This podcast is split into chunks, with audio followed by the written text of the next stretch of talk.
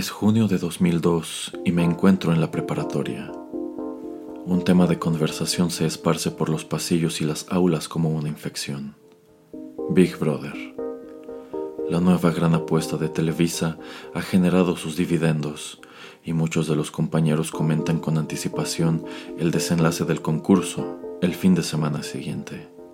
Yo, que no hablo mucho, los escucho con repulsión y más tarde en la confianza del grupo de amigos, despotricamos contra el programa y deseamos que el furor por la programación de su tipo se extinga lo antes posible. Nos congratulamos, ingenuos, porque no formamos parte de la borregada, porque preferimos los libros, los videojuegos y el cine de arte a la televisión popular, sin imaginar que la era de la reality TV apenas está en ciernes, y que no lo admitiremos, pero algunos de nosotros quedaremos prendados de los títulos que saturarán las señales nacionales e internacionales la década siguiente.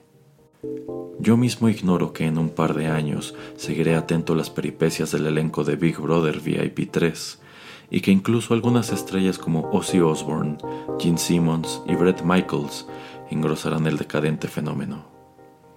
Sin embargo, en ese momento estoy convencido de que jamás seré atrapado por la reality TV y que en un año, máximo en dos, todos nos habremos olvidado de ella, cual si se tratara de un mal sueño.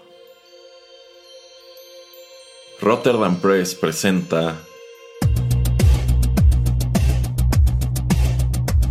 Rotterdam Retro 2000, un ameno recorrido por la nostalgia con las actuaciones estelares de Erasmo Bertz Neumann y Señor Geek. Comenzamos.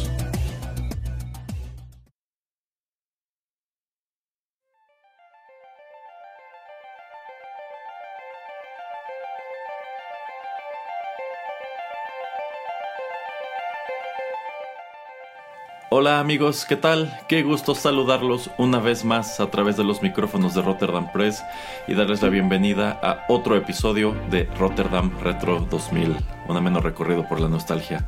Yo soy Erasmo y me acompaña el cotitular de este programa, el señor Geek. ¿Cómo está, señor Geek? Ah, me siento observado, señor Erasmo. Sin duda, ambos nos sentimos observados en este momento, en vista de que estaremos charlando sobre un producto, pues al menos en México, un producto muy del ayer, un producto que ya se volvió retro, un producto que yo creo que a pesar de todo sigue siendo igual de polémico y divisivo hoy como en aquel entonces, un producto que de hecho pues es muy difícil de abordar desde una perspectiva que no sea morbosa, porque a fin de cuentas eso es exactamente lo que vendía.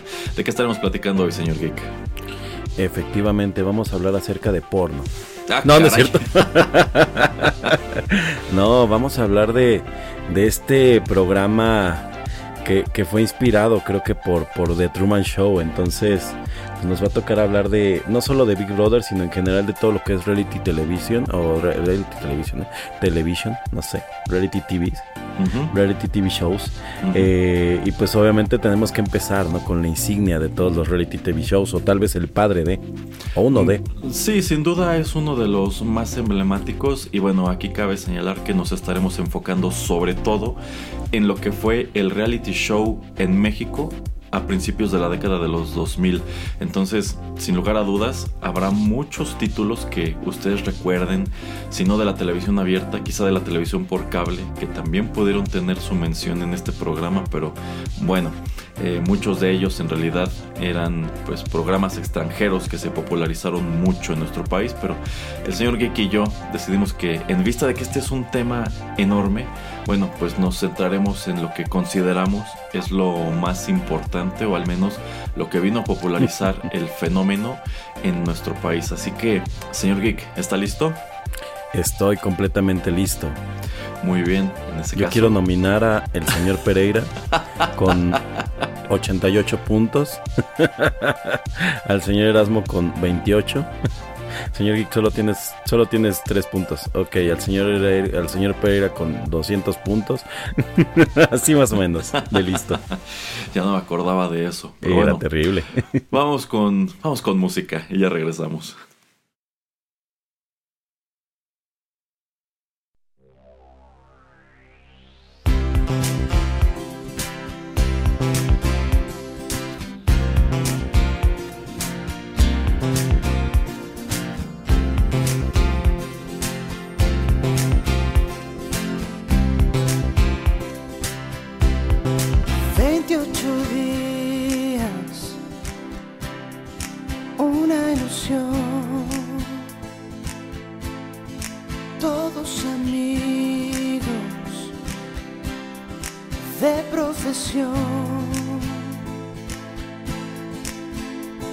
Sin espacio en la intimidad y sin ganas de nominar, solo hay un bar que compartir. Once gallinas que consentir. Muchos retos que superar. Sin aumento, exclusividad. Esto es mi brother VIP. Brother VIP. Mi brother VIP. Brother VIP. Brother VIP. Brother VIP. Brother VIP. Brother VIP. Sin maquillaje ni personajes. Sin un libreto y sin apuntador. Sin tener que ser buenos ni malos. Simplemente vivir como hermanos. Así es nuestra esencia.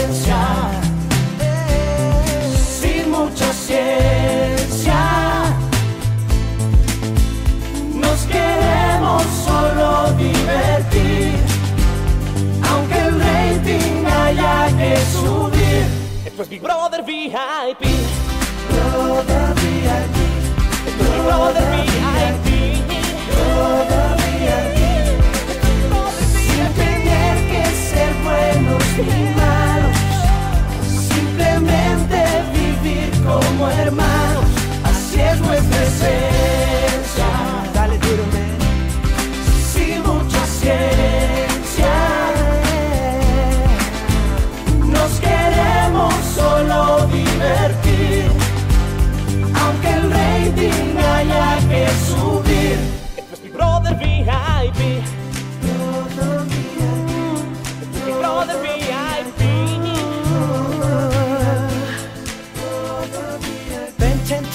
La vida es una broma, el tiempo no perdona, digo punto y coma. Coma, coma, toma, bebé, se hace lo que quiere. Quien quiere caminar, quien quiere nadar, te quieres broncear. Puedes escuchar el mínimo secreto y me ves, me ves, me controlas en la oscuridad. Pero a ver, ¿en qué estoy pensando?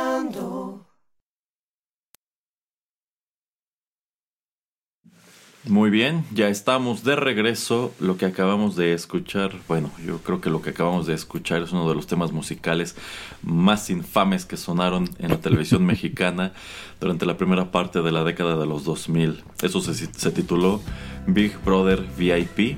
Este fue el tema oficial del programa homónimo que se transmitió en nuestro país en el año eh, 2002 y que en realidad, bueno, pues se trata de, digamos, la segunda versión de este experimento que precisamente en el año 2002 llega a nuestro país, inspirado totalmente en un concepto que inició en los Países Bajos en 1999, Big Brother.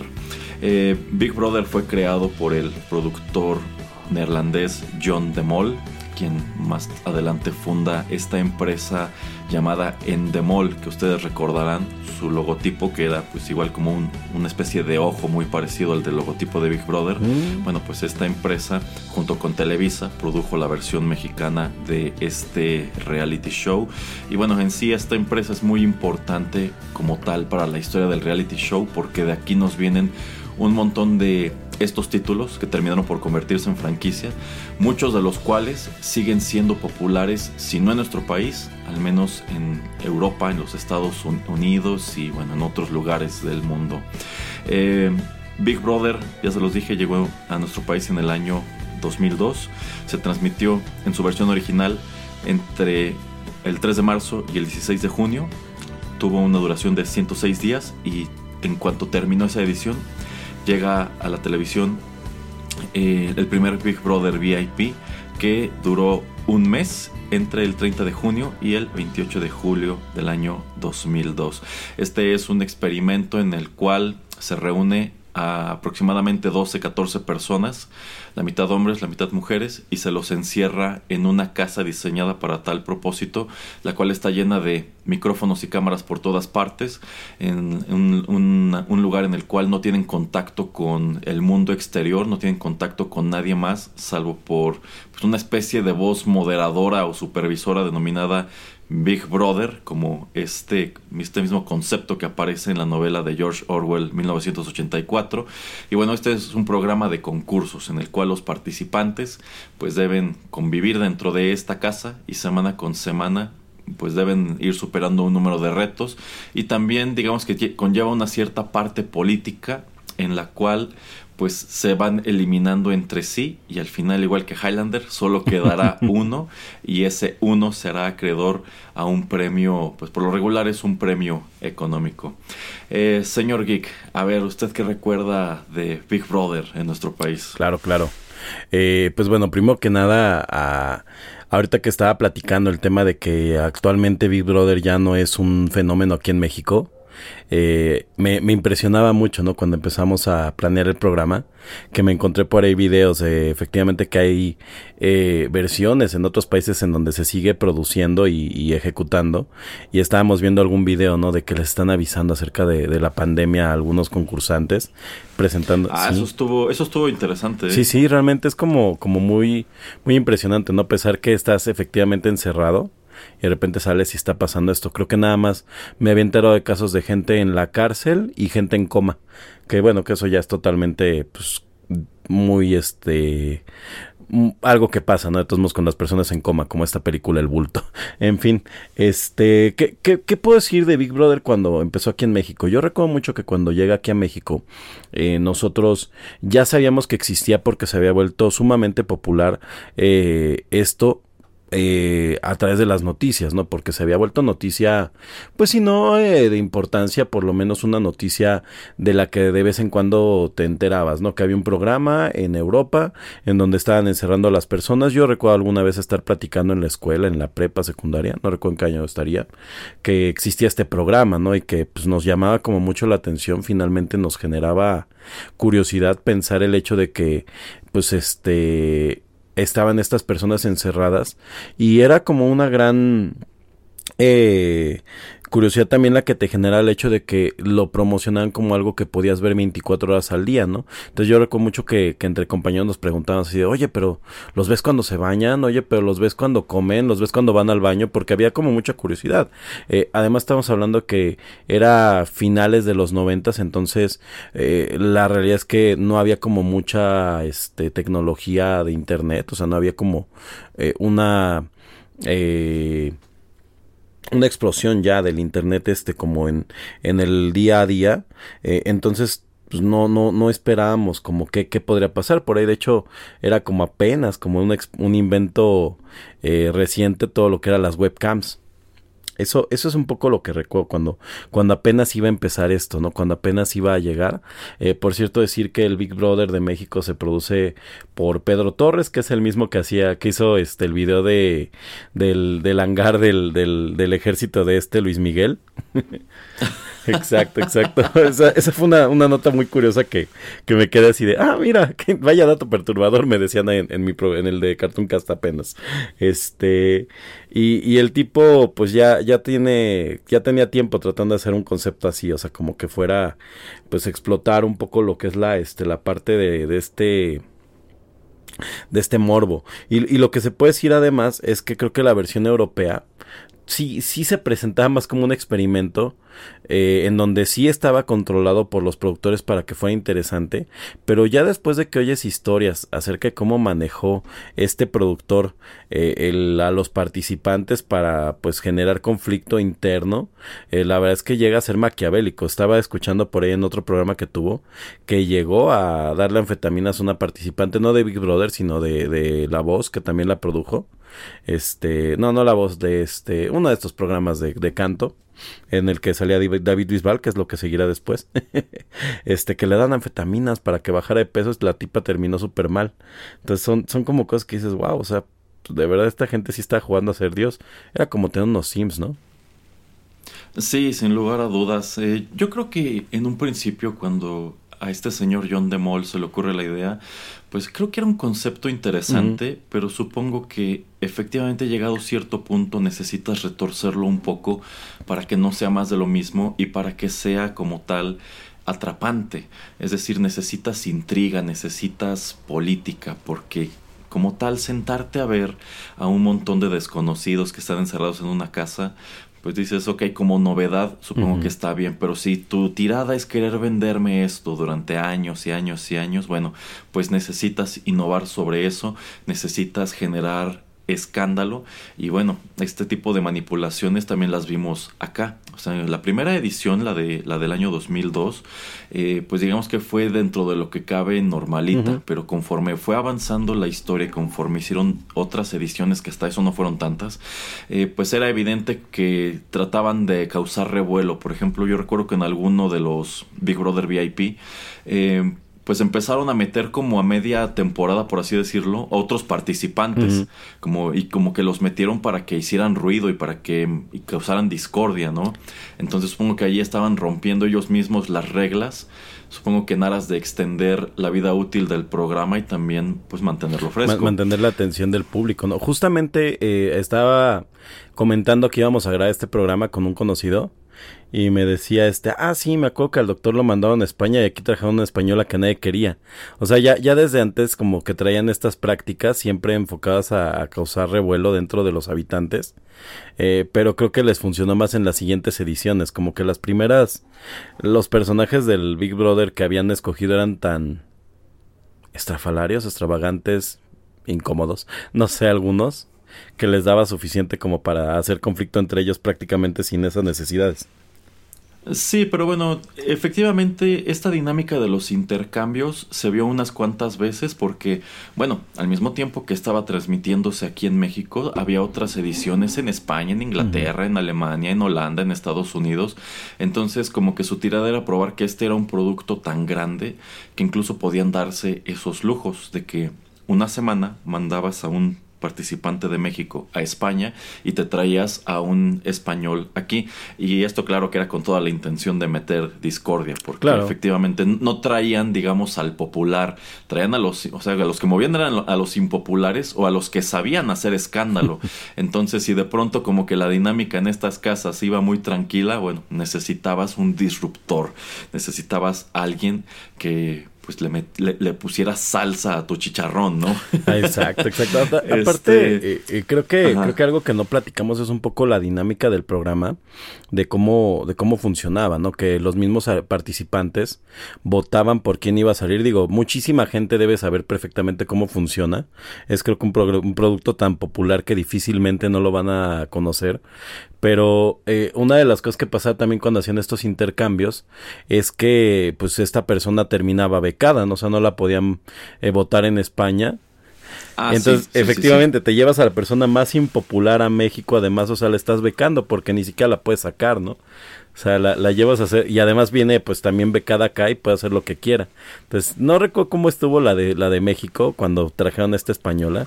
Creo que sí fue insufrible, pero este sí sí tenemos todos muy presente, ¿no? Lo que pasa en el VIP que ya ya ya tocaremos. En fin.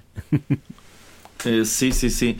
Eh, y bueno, en su concepto original, pues la tirada de este programa era pues meter dentro de esta casa a gente de la a gente ordinaria, ¿no? no, no a celebridades, no a gente que tú estás habituado a ver en la televisión. Ajá. Sin embargo, efectivamente eso de amigos de es lo que pues marcó las ediciones de Big Brother pongámoslo entre comillas, normal aquí en México. O sea, en esta primera edición del año 2002, pues se te dio a entender que hubo un casting, ¿no? Y que buscaron a gente interesante, a gente que tuviera pues cualidades o una historia con la cual el público pudiera, si no identificarse, al menos engancharse. Pero bueno, posteriormente trascendió que nada de eso era cierto. En realidad todos estos participantes eran amigos de los productores, conocidos de alguien en Televisa, o incluso figuras que estaban tratando de hacer algún tipo de carrera artística y que pues, se les ocurrió que una buena manera de introducirlos al público era a través de este programa. Algunos de estos yo recuerdo que cuando eran expulsados de la casa les dieron eh, pues alguna algún nicho o alguna alguna cosa que hacer en Televisa, por ejemplo, en el programa Hoy y hay algunos de estos que siguen siendo relevantes pues por algunas actividades escandalosas por, salvar gente con cinturones. Exactamente por aspiraciones políticas y, y, demás. O sea, no no todos, en realidad muchos de estos personajes sí han quedado como tal en el olvido, pero yo creo que mirándolo en retrospectiva es muy evidente que la gran mayoría de ellos sí tenían interés en hacer carrera en medios y no era pues sencillamente un hijo de vecina que vio la convocatoria, se anotó y tuvo la fortuna de haber quedado aquí. Y más adelante eh, pues deciden complementarlo, creo yo, de manera muy, muy atinada y es un concepto que funcionó muchísimo más en nuestro país con lo que es Big Brother VIP, en donde ahora sí agarras a, a celebridades, algunas de las cuales eran celebridades muy del momento y otras pues ya muy venidas a menos. Y lo mismo, las metes a convivir a esta casa y yo siento que es un concepto que funciona mejor en México porque pues a fin de cuentas estos programas de, nota rosa siempre han sido muy populares y muy escandalosos en nuestro país y este fue yo creo que el siguiente paso, ¿no? O sea, yo no nada más estoy viendo el chisme en las tardes. que puedo verte 24 horas, claro. Ajá, exacto, ya puedo ver el chisme 24 horas y puedo verlos pelearse y decirse cosas y chismear en vivo, ¿no? Entonces... justamente eh, estaba, estaba cuando estaba haciendo la investigación de quién estuvo, porque ni siquiera la estudié al, al 100. Estaba viendo que en una de las ediciones entre esta una conductora. Estoy, es que de verdad hago muchas pausas para pensar qué hace esta gente en ocasiones. Pero bueno, creo que ella era conductora. Eh, que se llama Vika Andrade, conductora y modelo. Ah, y entró con su esposo. Que, en aquel entonces. Ajá, y entró con su pareja que era, que era productor. Entonces, Memo del Bosque. Ajá, y es como, como cosas muy extrañas, ¿no? Porque un productor en el programa de un productor es como, como ¿por qué no? Yo creo que él lo tomó como, pues, darse el lujo de estar en el programa más popular de la televisión en ese momento, porque, bueno, nos haya gustado o no, esto sí fue muy popular, podemos decir que fue casi, casi contenido viral. Eh, si tenías, yo recuerdo que si tenías contratado Sky, que nosotros nunca tuvimos contratado Sky, te daban el plus de que tenías acceso a un canal que era la transmisión 24 horas de la casa de viejo. Y aparte puedes seleccionar eh, cámara, ¿no? Exactamente, entonces tú podías estar monitoreando la actividad de la casa a la hora que fuera y como tú quisieras. Yo creo que esto no, no fue algo muy popular porque en ediciones subsecuentes ya no lo promocionaban y quizá ya ni siquiera existía. Y la verdad es que yo creo que no tiene mucho chiste, sobre todo tomando en cuenta que en la edición eh, original, en la normal, pues en realidad no es gente que encuentres interesante de ningún modo, al menos al principio. Ya si te enganchas mucho después, Quizás sí, pero yo creo que en realidad este programa no encontró su nicho entre los suscriptores de Sky, que era un servicio costoso, sino en la televisión abierta, en donde de cualquier manera te tenían al tanto, porque yo recuerdo que en los días miércoles hacían una especie de recuento de lo que había pasado desde el domingo, que era, que era cuando llevaban a cabo las expulsiones en vivo hasta ese punto. Eh, tres días a la semana había otro había un pequeño programa, creo que de media hora, que se llamaba El Relato. Ah, muy cierto. igual era un resumen de qué había sucedido últimamente en la casa. Este, y bueno, también teníamos estos especiales en vivo del domingo, que de nuevo te venían a presentar el resumen de la semana. Veías en vivo toda esta cuestión de, las, nominaciones, que se metían al confesionario y ahí decían, pues yo voy a nominar a tal porque me cae mal. O yo me acuerdo que era muy común por estrategia, ¿no? Ah, sí, por estrategia. Por... y ya al final. O porque no este, interactuó con nosotros. Así. Sí, sí, sí, sí. O sea, trataban de mantener, de darle cierta este, validez con ese tipo de discurso, pero la verdad es que no lo tenía. Y ya al final de esa emisión era cuando se descubría quién era el expulsado. También recuerdo que la presentadora original del primer Big Brother fue Adela Micha. Y también tú como televidente, digamos que podías tener cierta injerencia, porque, eh, bueno, ese día se expulsaba a alguien, pero quedaban nominados para el siguiente domingo, creo que eran dos o tres.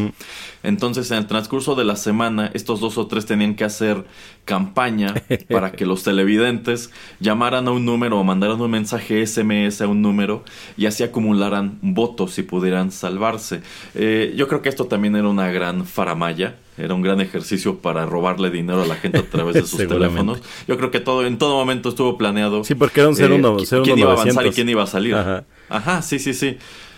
Entonces, eh, pues sí, lo, veías por todas partes de cualquier manera. O sea, yo debo decir, a, mí no, no me atraía mucho el concepto, no, no, sí, no, pero no podías alejarte de él. Pero no, no, porque a fin de cuentas, si no veías nada de esto que yo comenté, estaba en las noticias. O sea, ya fuera en el noticiero matutino, el de mediodía o este, en el, de la noche, chismes. También ellos tenían su resumen de lo que había ocurrido en la casa de Big Brother. Entonces era inescapable. y además, no sé si recuerda conforme iban saliendo los expulsados, los iban entrevistando, además en, en diferentes programas, en las noticias, en el programa de Revista de la Mañana. Sí, sí, tenían su semana de exposición total en medios y por eso le digo, es muy evidente que estas personas sí tenían la intención de quedarse en la tele. Eh, sí, o, o, sea, finalmente, independientemente de que quisieran o no hacer carrera, era como parte del contrato, ¿no? Pero sí, prácticamente todos los expulsados terminaron en algún punto haciendo algo que era totalmente diferente, bueno, era totalmente externo a, lo que ellos se dedicaban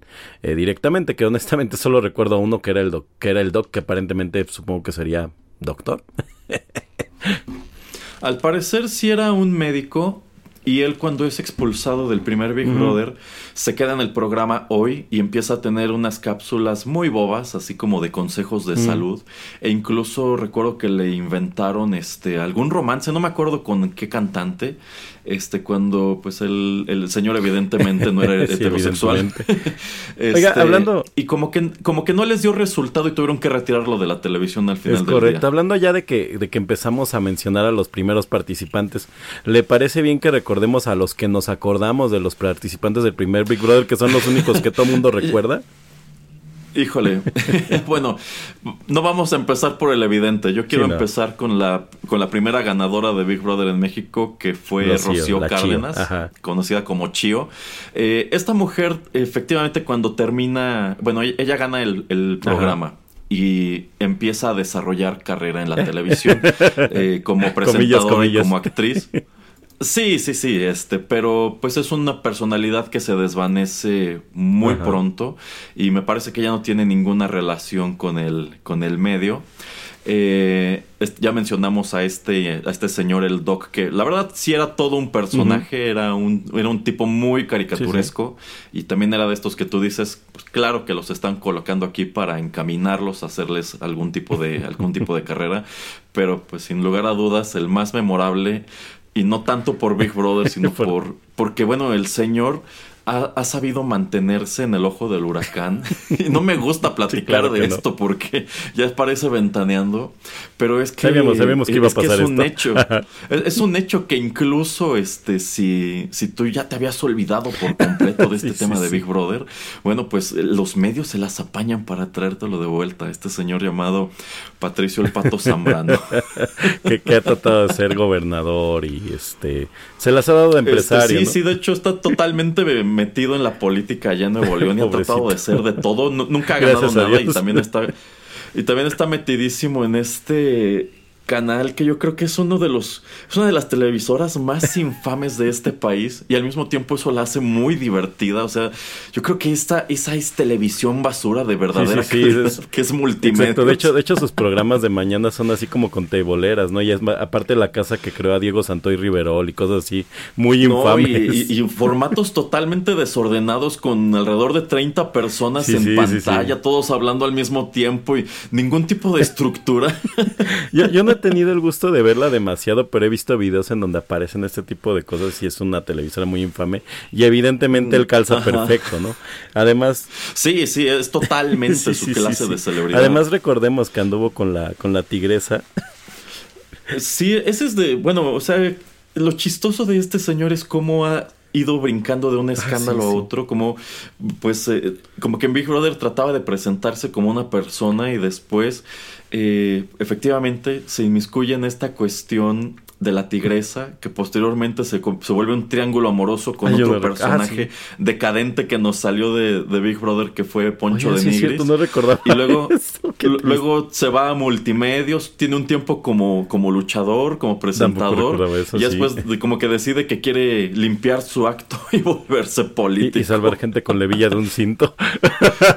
Eh, eh, sí, sí, lo, lo peor del asunto es que, por ejemplo, ese tipo de videos como el Sí, del son- son cinto maravillosamente tienen buenos. un valor de entretenimiento increíble. Sí, sí, o sea, es que de verdad es imposible saltárselos. Es como de, ¿por qué? O sea, el video dura tres minutos y te, no sé si dura eso, pero el video dura como tres minutos y cuando te das cuenta, este, ya llevas dos minutos con Sí, ya 35. estás sí. totalmente enganchado, ¿eh? Sí, sí, entonces digamos que este señor es de, al mismo tiempo de lo mejor y de lo peor que nos dejó este Big Eh, Brother. ¿Sabe cuál es la ventaja? Pero- que mientras no sea gobernador siempre ha sido alguien incómodo, pero, pero este caricaturesco, pero, pero inofensivo. O sea, pero, pero en el momento en que llega un puesto político, realmente vamos a, bueno, digo, ya tenemos un futbolista político, ¿no? Entonces, Sí, sí, tomando en cuenta que de pronto para estos payasos es muy Sí. fácil colarse ese tipo de puestos, yo creo que este señor ha tenido muy mala suerte hasta eso, ¿eh? O, o eso, o los, o los votantes de Nuevo León son más inteligentes de lo que creemos. este, ah, prefiero evitar problemas con el norte. Sí, sí, sí, sí. Pero bueno, eh, algo que comentaba con el señor Geek que me parece muy interesante es el hecho de que Big Brother sigue siendo un formato muy popular en Europa. Me parece que en Estados Unidos también siguen haciéndolo de vez en cuando, pero aquí en México eh, es algo que no vivió mucho tiempo. Eh, en sí, la última edición de, de- de Big Brother normal fue en el año 2005. Es decir, este programa tuvo una vida útil de solamente tres años. Durante estos tres años tuvo cuatro, tuvo cuatro ediciones, no, tres ediciones, perdón. Eh, de las cuales pues solamente la primera y la segunda fueron populares, la tercera ya no tanto. Eh, fue mucho más popular VIP que tuvo cinco encarnaciones Sí, sí. igual entre 2002 y 2005, porque insisto, yo creo que era más interesante para el televidente ver los escándalos de las celebridades que veía en los noticieros, en este el programa matutino, en las telenovelas, que bueno, pues ver a un montón de desconocidos que pues llevaban vidas muy este híjole, ¿cómo decirlo? Muy vacuas, ¿no? Eh, y bueno, el programa, digamos que teniendo estos tres, tres años de vida útil, pues podemos decir que no fue en realidad tan exitoso como ellos esperaban. Trataron de revivirlo en el año 2015 y tengo entendido que fue, bueno, que tuvo tan pobres ratings que prácticamente tuvieron que cortarlo a la mitad. Eh, pero me decía el señor Geek que al parecer no han tirado la toalla, ¿verdad? Sí, no, no, no, estaba leyendo en las notas que, que por ahí está rumorándose, al menos vi videos de, de hace tres meses en donde dice que parece, parece que trata de, de resucitar Big Brother. Oiga, señor Erasmo, eh, pues nada más para cerrar a los participantes de este de la, de la edición eh, básica de Big Brother, del primer Big Brother, recordar que pues entre, entre estos participantes eh, aparecieron gente como esta chica que se llamaba Salia, que era así como un hígado absoluto y que todo el mundo la recuerda así como de esas personas incómodas. Pero sobre todo a mí me gusta mucho recordar la anécdota de la primera este, expulsada, ¿no? Porque es esta chica que se volvió famosa por ser la primera expulsada, era un personaje absolutamente gris, pero de muchísimo... mm, o sea, como, como incómoda. Ajá. Eh, que de hecho a la fecha su audio en donde dice a quién, con quién puede o no mantener relaciones íntimas es usado todavía por TikTokers.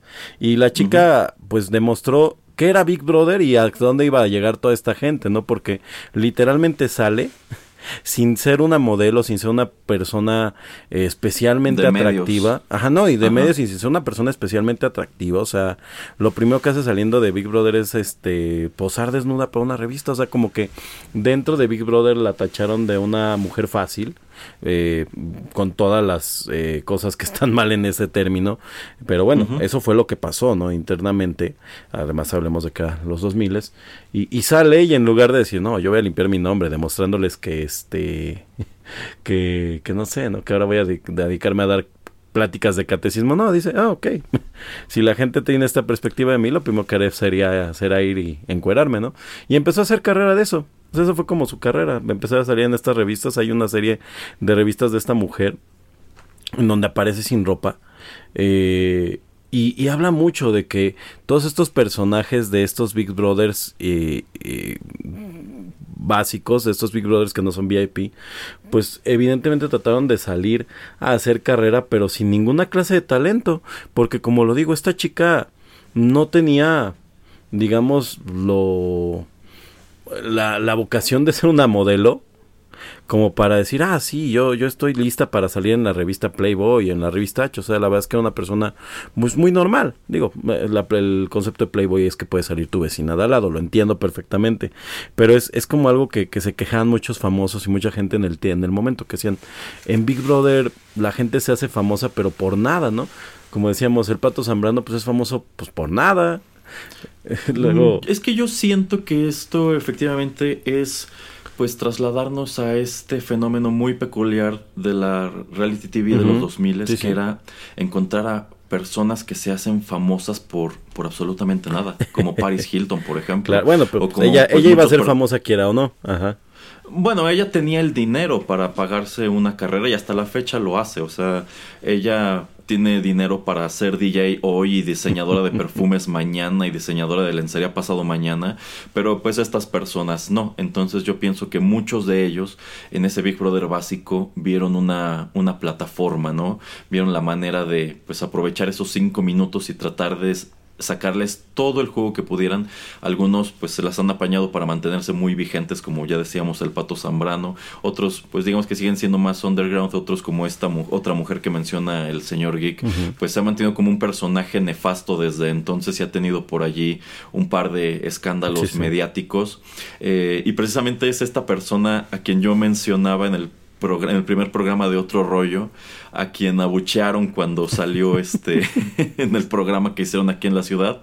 Este, no quise mencionar su nombre en, en ese punto porque pues, creo que es un personaje al cual no hay que hacerle nada de promoción, pero, pero era ella. Entonces sí, sí, constantemente ha sido un personaje muy nefasto, igual que otros tantos que hemos encontrado aquí, no solo en la edición básica, sino también en VIP. Ah, sí, sí. Yo creo que VIP también, yo, yo creo que para muchas de estas celebridades, Big Brother VIP fue una espada de dos filos, Claro. porque en el caso de algunos los visibilizó muchísimo, como el- es el caso de Eduardo Videgaray, quien ya llevaba un buen rato en medios, sobre todo en radio, pero digamos que sencillamente no despegaba, pero demostró ser un tipo muy carismático y bueno, no por nada él es quien gana este, creo que es el segundo Big Brother VIP, o el- sí, creo que es el segundo o el tercero. No sé que Eh, estuvo y desde y bueno y de ahí como que saltó a la televisión y se convirtió en un en una en una personalidad un poco más visible Eh, A- pesar otros- de su hermano. Sí, a pesar de su hermano, también tenemos a otros como Facundo, que Facundo ya era muy popular, Sí. pero digamos que Big Brother VIP lo hizo todavía más popular, porque yo creo que algo que vino a demostrar es que pues este, este chavo era muy auténtico, o sea, en realidad lo que tú veías en incógnito no era un personaje, o Sí, sea, no, él, es estaba hecho como para, ir- para eso. ¿no? Como que nació Y- para estar en Big Brother. Y digamos que también te vino a presentar como, pues, cuán nefastos pueden ser otros personajes como Omar Chaparro, como Yolanda Andrade, Ah, sí. como Sergio Mayer, etcétera, etcétera. Oiga, y, y reivindicó algunos, ¿eh? Porque, por ejemplo, a mí siempre me cayó mal este cuate que es amigo de Luis Miguel.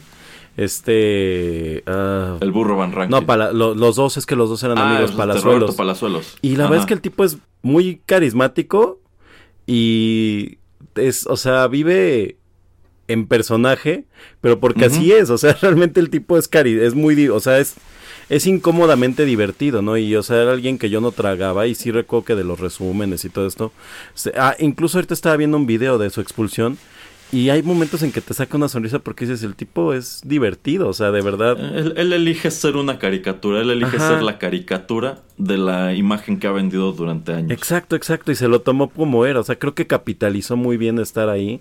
Eh, por ejemplo, gente como el travieso Arce, que era como alguien que pensabas que iba a salir así en el primer momento, pues resulta que el tipo también era muy divertido y carismático, no sé, y, o sea, incluso parece que esta, que esta generación de Big Brother, que es creo el segundo, tiene la, la, bendición de que todos resultaron ser muy agradables en conjunto. O sea, sí tienen sus peleas y hablaban de pura estupidez. Pero resulta que hicieron un buen grupo, ¿no? O sea, que era personas divertidas, como dice, y los que se supone que iban a ser como estos alicientes de la diversión, y eh, qué padre, como Marcha Parro, incluso este mismo cuate que hace a, al, al que se me olvida siempre su nombre, Adriano Uribe. Adriano Uribe resultan ser cuates bastante antipáticos, muy común en los en los comediantes, eso es muy muy común. El comediante se baja de la tarima y regularmente termina siendo alguien bastante antipático, menos aparentemente Franco Escamilla. sí, sí, bueno, muy interesante cómo mientras que en otros países este es un concepto que persiste, bueno, aquí en México uno pensaría que efectivamente es la clase de concepto que se iba a quedar con nosotros años y años y años y no fue así. Y en cambio pues eh, digamos que el público mexicano ha acogido muchísimo mejor otros formatos que estaremos comentando más adelante. ¿Tiene algo más que agregar en este bloque, señor Geek, o vamos con música? Me gustaría hacerle una pregunta para cerrar. ¿Cuál ha sido su concursante favorito de Big Brother, señor Erasmo? Porque es lo peor, que teníamos uno de, de, de alguna manera. A mí me da pena decirlo, pero sí llega a tener uno que decía, ah, este me, me cae bien, no quiero que gane. Híjole, es que esta es una patada muy baja y muy fuerte, no lo diga muy doloroso. Pero este debo decir que en su momento, eh, digamos que sí me, me interesaba ver ciertas cosas de Big Brother VIP por Claudia Lizaldi. Ah, muy guapa, muy guapa mujer, aunque sí, desafortunadamente. Pero es que en ese tiempo no sabíamos también. No, en ese entonces no nos podíamos imaginar qué clase de personaje era en realidad. era, era como muy era como agradable, sí la recuerdo que era como esta niña agradable del programa. Queda, queda en segundo lugar en esa misma edición que gana Eduardo Videgaray. Que, que es muy chistoso porque finalmente la primera ganadora también trae este mismo personaje de la niña buena onda. Y, o sea, algo nos mueve a los mexicanos aparentemente, o a los productores, muy seguramente, por este tipo de personaje. Pues yo debo decir que en la edición VIP, eh, creo que fue la segunda, que es la que medianamente sí, porque la otra la tengo totalmente olvidada. Eh, me gustaba mucho Jordi Rosado, se me hacía un personaje sumamente tonto, pero, pero de muy buen corazón. Eh, y lo acaba de describir a la perfección, señor. Era como, como, ah, cómo me cae mal y bien este tipo al mismo tiempo. O sea, ¿por qué? Porque es así. Este, y del Big Brother normal, eh, no, no, no creo que nadie. Así creo que no. Pues el Doc, me acuerdo que el Doc me caía bien. Así como que tengo un recuerdo vago. Y de esa edición en donde estaba Claudia Lizali, la verdad es que no recuerdo a nadie. Solo recuerdo que en algún momento estuvo Ninel Conde con su pareja. Yo tengo recuerdos muy vagos de todo eso. Incluso yo casi daba por sentado que esa edición donde estuvieron Eduardo Videgaray y Claudia Lizaldi era la primera, pero bueno, haciendo investigación, este, pues descubrí que en realidad muchos personajes que yo creí que les tocó convivir juntos, en realidad, pues no, estuvieron en ediciones muy distintas, algunos de ellos ya cuando el programa iba en franca decadencia. Hay una en donde estuvo el matador también, ¿no? El... Estuvo Luis Hernández, sí, y también recuerdo que uno de los eh, pues residentes escandalosos de la casa de Big Brother VIP fue eh, Jorge Kawaji, quien oh, en aquel entonces era diputado federal y, pidió licencia para pues para esto. Entonces, híjole, Qué maravilla. Sí, sí, o sea, yo creo que estaba súper blindado por todas partes porque otro personaje hace esto y pues es un escándalo que destruye su carrera política. es, que, ah, es que el tema era que creo que Kawachi nunca tuvo una carrera política, simplemente es alguien que un día apareció amigo del dueño del partido. Sí, sí, sí, o sea, era una cosa. Kakashi es una cosa de, de estudio. Así es. Sí, sí, sí. Pero bueno, nada más, no, me, no quería irme sin preguntar eso, porque estoy seguro que en cualquier lugar usted puede, y eso es cierto, ¿eh? Aquí en México usted puede iniciar una conversación en una fiesta preguntando, oye, ¿cuál era tu personaje favorito de Big Brother? Primero va a haber risas incómodas, pero eventualmente alguien va a decir, ah, pues la verdad sí me cae muy bien el travieso, me caía bien tal. es, es, es algo cultural ya el Big Brother.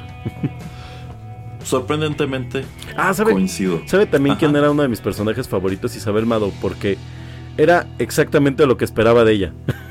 Yo diría que sí, yo diría que sí, eh, pero bueno, yo creo que ya es meternos en, más morbo del que compete a este programa. Así que quedan muchas cosas sobre Big Brother y Big Brother VIP en la mesa, pero por, por ahora tenemos que avanzar, señor Geek, así que vamos con más música.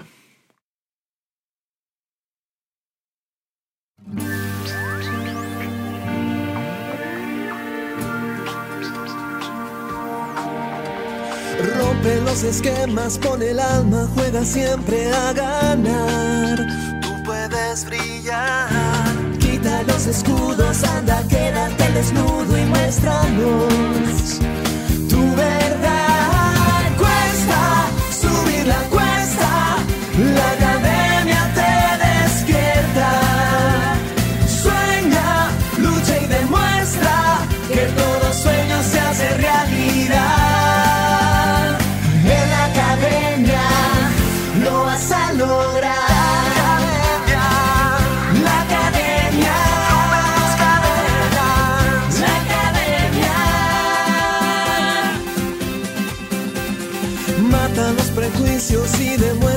que tienes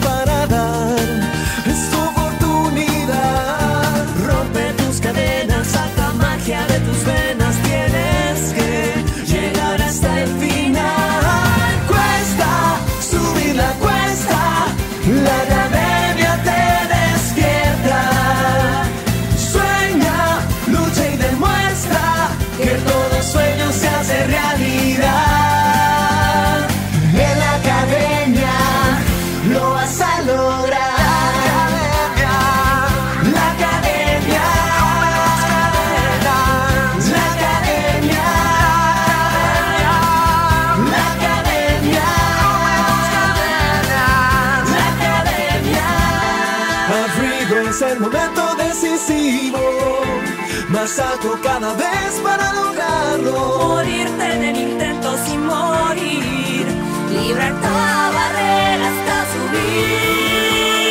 Cuesta, subir la cuesta,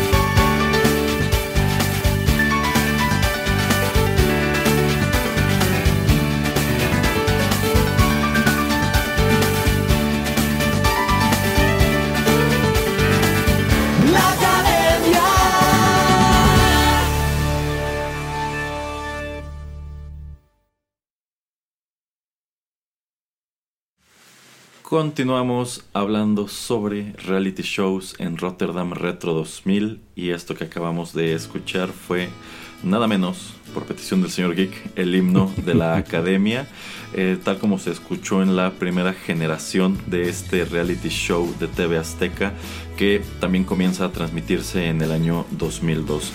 Eh, quiero comenzar comentando algo que me parece muy importante eh, rela- relacionado con este producto que comentábamos en el bloque anterior que fue Big Brother.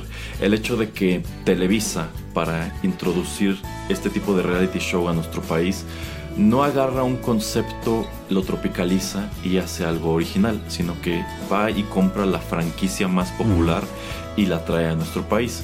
Eh, este mismo señor que ya mencionamos antes, John DeMol, el creador del concepto de Big Brother, también es el creador de The Voice, que es un programa que sigue realizándose en distintos países, sigue siendo muy popular, ha generado su buen número de copycats y bueno, este señor en sí pues también nos dio otros shows que pues, fueron muy populares en aquel entonces como Fear Factor, que México también tuvo su versión que era Factor Miedo.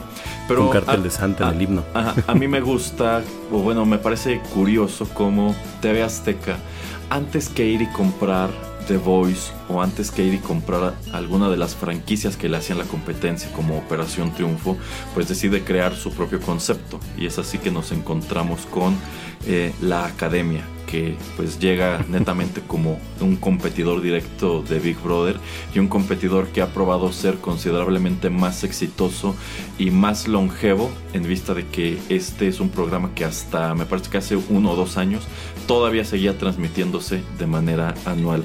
Y debo decir que yo no sé gran cosa de la academia porque a mí nunca me gustó pero tengo entendido que el señor Geek sí es un gran experto.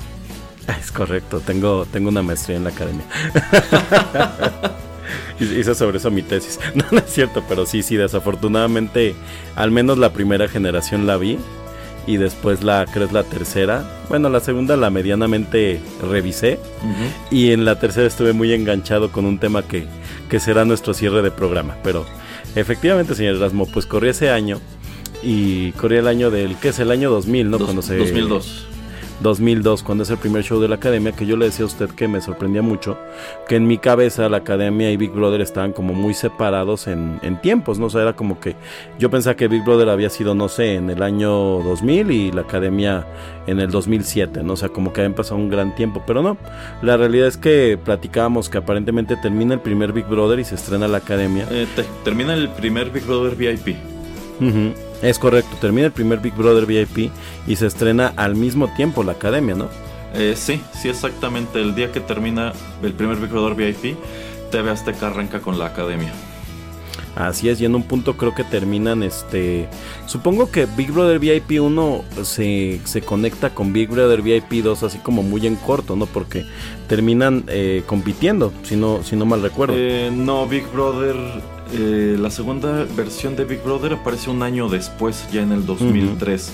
O sea, como que la tirada de Televisa era tener en un mismo año un Big Brother básico y rematarlo con un Big Brother VIP, pero eventualmente rompieron con ese patrón digamos la academia se queda sola compitiendo. O sea, se queda, se queda con el rating totalmente. Yo creo por eso terminamos viéndola.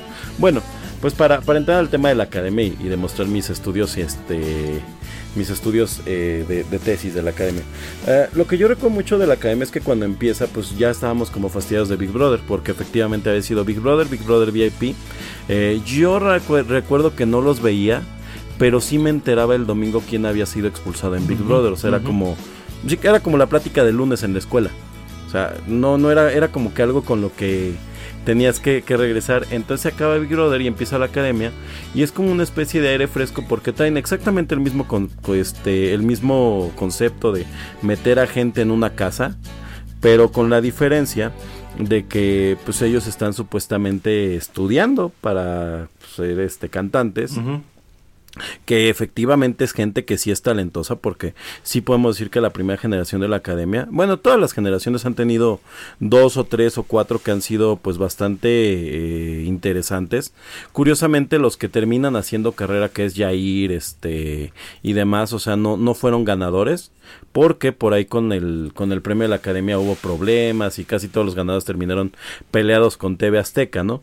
Pero pues sí, sí recuerdo que es como un, como un aire fresco porque la primera academia empieza como sintiéndose un, un, este, un respiro noble. O sea, después de que Big Brother era ya totalmente buscar que los participantes se pelearan, buscar que tuvieran este conflicto, pues la academia llega como con esta idea de se están preparando y van a presentar un concierto el próximo, eh, creo que era los sábados o domingos cuando se hacía, pero pues sí empezaron a meter como pues, los romances de la academia y los regaños y todo, pero era muy light, era muy muy light, lo sabía y sí los veías llorando y sufriendo, pero era por sus canciones, no, no estaban, por ejemplo, algo que pasaba en Big Brother es que sufrían por la comida, sufrían por... ¿Les daban alcohol en la academia?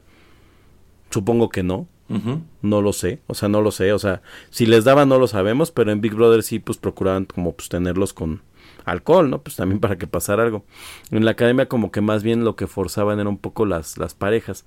Y bueno, pues ¿qué, qué, podemos decir de la academia? Que siempre era como interesante ver a ver qué canción iban a cantar, porque además eran canciones que pues, eran populares. Eran, eran populares y, y pues la realidad es que sí, sí era como un aliciente que no, a, a comparación de Big Brother, que la, el fin de semana era para ver las, la prueba que iban a poner y que era pues una suerte de concurso, pues la academia era un concierto. Entonces eh, tenía como de todo, o sea, tenía como la parte del drama, la parte del concierto y la parte que pues finalmente te ibas encariñando con los protagonistas de la, de la primera generación. De hecho, eh, Jair es eh, la persona que creo que se volvió más, más popular en ese, en ese show porque el tipo era realmente muy agradable, o sea, era un tipo agradable. Y creo que el ser tan agradable lo llevó a que a la fecha, pues el tipo todavía tiene pues algo de carrera. Digo, no es, no es una superestrella, pero es, yo te digo Yair y sabes quién es. Sí, sí. Eh, la verdad, yo creo que en este caso, eh, pues TV Azteca se las apañó para crear un formato un poco más simpático que lo que fue Big Brother, porque Big Brother lo único que vendía era morbo. En cambio, pues bueno, digamos que, digamos que esa transmisión dominical de Big Brother era un espacio, y no quiero escucharme purista, pero era un espacio cargado de negatividad. Eran puras malas vibras por todas partes. Pero como usted dice, digamos que estos eran personajes más interesantes en cuanto a que sí tenían un talento. Los de Big Brother no. Eh, entonces, pues supongo que si te enganchabas con alguno de estos personajes decías, bueno, pues yo quiero ver su canción y quiero ver qué tan lejos llega y saber si, si se convierte en una en si, si alcanzan la canción, por ejemplo. y si efectivamente el ganador de esta dinámica, pues digamos que va a lograr hacer carrera, porque me parece que la gran mayoría de ellos no, ¿verdad? Eh, eh, digamos que es como un 3 a 1. O sea, si eran 12, 13 volvieron populares y dos no. Pero por ejemplo, en la primera generación de la academia, resaltaba mucho que había un chico que tenía este muy mal carácter de entrada. Era una persona muy, muy antipática, pero tenía un problema de la vista. Pero resulta que era el que tenía, el que tenía la mejor voz y las mejores interpretaciones. O sea, literalmente tenía una voz no como José José en el sentido de que este de que diera el mismo tono porque de hecho su voz era más aguda eh, pero o sea que es un cantante que marca las notas perfecto eh, y todo mundo creía que él iba a terminar haciendo una carrera como si fuera una especie de este Plácido ¿cuál, es el cantante que es ciego Plácido Domingo? Eh, este no, Andrea Bocelli. Andrea Bocelli, como una especie de Andrea Bocelli mexicano, ¿no? Que este cuate se llama Miguel, Miguel Ángel. Este, pero a final de cuentas gana la siguiente participante que además, curiosamente, podríamos decir que fue no fue conflictiva, pero fue la que estuvo como más metida como en enredos de corazón, ¿no? Porque andaba como con uno y otro le buscaba. Y, eh, también se generó, por ejemplo, una pareja de compañeros en la academia que eran no me voy a acordar cómo se llaman, Víctor y no me acuerdo el otro, que los dos eran como los galanes y terminaron protagonizando una novela juntos porque tenían como tan buena química como amigos que les dieron una novela juntos que se llamó Dos chicos de cuidado, eh, que honestamente no vi pero debe haber sido malísima. En fin, y también Jair tuvo su novela que no sé cuál es, no la recuerdo, solo recuerdo que tú, pero, o sea, los de la academia les daban clases de actuación, de canto y todo, y pues les pegaron por todos lados, o sea, trataban de ser los actores, trataban de ser los cantantes, y la realidad es que, le digo, por lo menos de la primera generación, como tal, que tengan presencia, o sea, que te llenen algo, pues todavía hay como dos o tres. La segunda generación tiene a esta... Yuridia se llama no recuerdo que ella se volvió así como si un boom un boom muy grande. O sea, creo que ya, ya está como hasta nivel, estuvo en un punto hasta nivel internacional, supongo que ya no. Y era parte del interés, ¿no? Porque los veía sufrir por hacer su canción y todo, hasta que pasó lo que pasó, que ya, cuando, cuando usted diga pasamos esa parte, señor Erasmo. Bueno, un poco más adelante. Exacto. Eh, bueno, yo creo que también una gran bondad que tenía el formato de la academia, y bueno, esto es algo que toman precisamente del formato de The Voice, es el hecho de que aquí bueno, pues tienes a estos, a estos chicos que son personas ordinarias que tienen el sueño de hacer carrera como artistas, como cantantes o como actores, pero digamos que les, le metes el, eh, Factor humano. eh, no, le metes el factor de la celebridad en cuanto a que en, alguno, en algunas versiones tienen su respectivo coach, ¿no? Y este coach, pues es un, es un cantante eh, consagrado, es alguien que ya tiene una carrera bien hecha. Y digamos que también allí le agregas este factor de interés en cuanto a que, bueno, qué tan ¿Qué, eh, qué tan viable es que esta persona le enseñe a un, a un aspirante eh, o lo lleve de la mano a volverse un artista exitoso? Y también pues tienes a los jurados, que yo siento que esa es la parte más morbosa de este concepto. Sí, sí, que, es correcto. eh, efectivamente los domingos, así como en Big Brother tú tenías esta cuestión de que se nominaban y se expulsaban, bueno, aquí tenías la crítica de los, de los jueces, que cada uno jugaba un papel muy específico, ¿no? O sea, uno es el, uno es el que tiene puras cosas positivas que decir sobre la, re- sobre la interpretación, hay otro que es el villano, ¿no? Y el que siempre va a Sí, sí. gritar y va a regañar y va a criticar, eh, podemos juez hacer las críticas menos constructivas, ¿no? Eh, etcétera, etcétera. Enton- y bueno, también estos jueces pues son figuras conocidas del medio. Entonces yo creo que allí supieron mezclar muy bien todo esto. O sea, a lo mejor a ti lo que te llamaba la atención no era tanto los chicos que cantan, es decir, no te llaman tanto la atención los aspirantes, sino la dinámica que llevan con los jueces y sus retroalimentaciones y cuando se pelean, etcétera. Que bueno, yo lo que tengo entendido es que conforme fueron avanzando las generaciones de la academia, eh, pues se trataban de hacerlo todavía más escandaloso. O sea, Sí, sí. Ya, ya no se trataba tanto de qué bien cantaste, sino lo que queremos, a lo que le queremos sacar jugo es a los que cantan mal, ¿no? Exacto. Que, que de hecho desde... eh, eso, eso fue algo muy curioso que pasó con esa generación de la academia, con la primera. Realmente fue como medianamente eh, justo cómo se fueron moviendo porque efectivamente pues, los que estuvieron en la final eran los que mejor cantaban y más talento tenían y los que se fueron yendo pues eran los más este pues los que tenían como menos talento, o sea, fue como extraño, o sea, no sé si realmente hubo votaciones, no sé si TV Azteca la apostó a tratar de desarrollar talentos, o sea, digo, finalmente se votó igual que en Big Brother, ¿no? O sea, tú tenías que marcar y votabas por el favorito. Me parece que el voto en la academia no tenía costo. No lo recuerdo ahorita. Eh, lo que te cobran creo que era mandar SMS y en un punto era como que... Ah, porque aparte tenemos que hablar que estos son productos tan fechados que no había internet. O sea, bueno, había internet pero no era el medio primordial para contactarlos. No, no, era por el teléfono celular. Ajá, era por teléfono, era por SMS, era este, etcétera. Creo que podías pagar como para mandarles un mensaje que los que como que no se aparecía en la, me parece que Es aparecía en la pantalla. Es verdad, Ajá. sí, sí. Ajá, y ya como que con eso, pero finalmente se supone que se quedaban por votos. Entonces, de una forma extraña y justa, pues los finalistas eran las personas con más talentos en la academia. Y no, no los que hacían más show, no los que hacían escándalo en la primera generación. Y todavía, pues al principio, eh, bueno, es que, es que es la tercera, ¿verdad? La, la en la que ya... Sí, pero no quiero que entremos en ese punto Sí, no, no, no. todavía.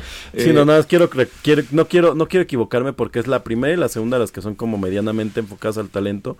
Eh, y era lo que le quería decir, o sea, si bien el tema de la crítica era morbosa, eh, también era interesante porque a final de cuentas parte de lo que te hacían en estos resúmenes como el de Big Brother era enseñarte, por ejemplo, cómo este aspirante sufría para lograr su canción, o sea, por ejemplo, de repente le daban al que no cantaba también una canción con una nota muy alta y lo veías practicar y lo veías llorar con el coach y lo veías este sufrirla, entonces cuando llegaba el momento Evidentemente los jurados tenían el conocimiento de esto y, y la crítica iba muy enfocada a esto, ¿no? Le decían, te vimos toda la semana sufriendo y fue una porquería lo que hiciste, porque además te decían que te pararas a la izquierda y te paraste a la derecha, ¿no? De repente era de, te vimos sufrirla y lo lograste, ¿no? O sea, era como muy aspiracional.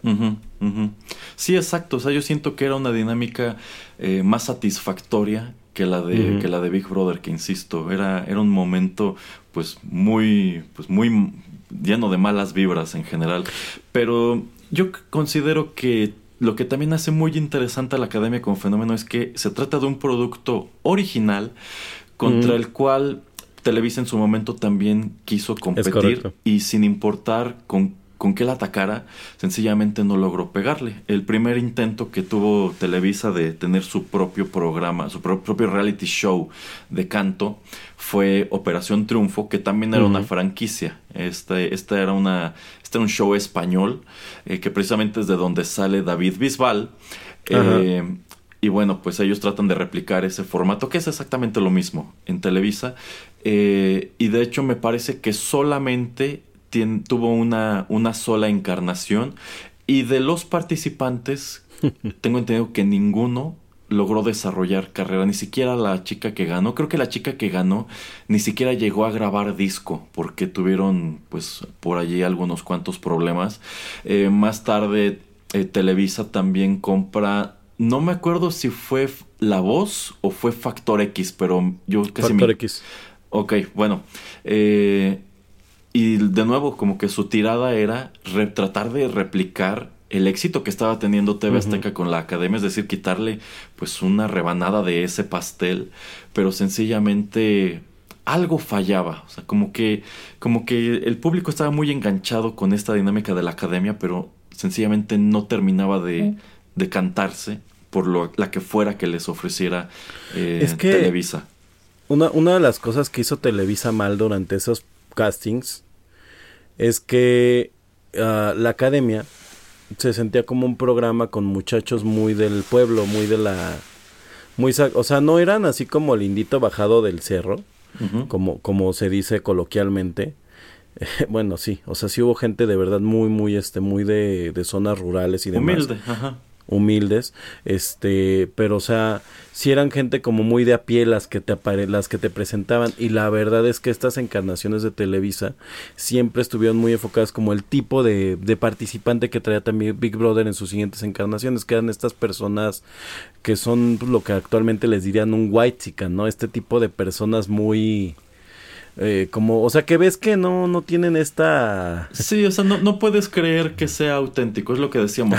detrás de Big Brother no había una, no había largas audiciones para encontrar a personas interesantes. Era algo, era algo totalmente deliberado, era algo construido y yo siento que eso se reflejaba, como usted bien señala, en sus shows de canto. O sea, este, este este personaje es amigo de alguien, es alguien que ya lleva rato tratando de hacer carreras, alguien que tiene más preparación de la que están haciéndolo parecer, etcétera, eh, etcétera.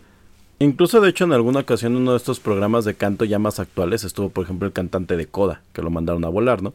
Que es un cuate de, este, de éxitos de, de rock en tu idioma, o sea, es muy popular su canción, el cuate no despegó, pero eso te habla de qué tipo de, de integrantes castean, ¿no? Eh, algo, algo que quería comentar precisamente de, de esta iteración de, de, canto en la que estuvo David, David Bisbal que replicó Televisa, era justamente que ese programa de canto fue el primero que había conseguido generar una estrella mundial. O sea, porque David Bisbal no solo es conocido en España y en México, David Bisbal realmente fue una persona que en un momento dado, o sea, tenía reflector en el mundo. Creo que incluso cantó un tema del mundial y cosas así. Una canción ligada a uno de los mundiales, sí. O sea, sí, sí fue un tipo sumamente popular.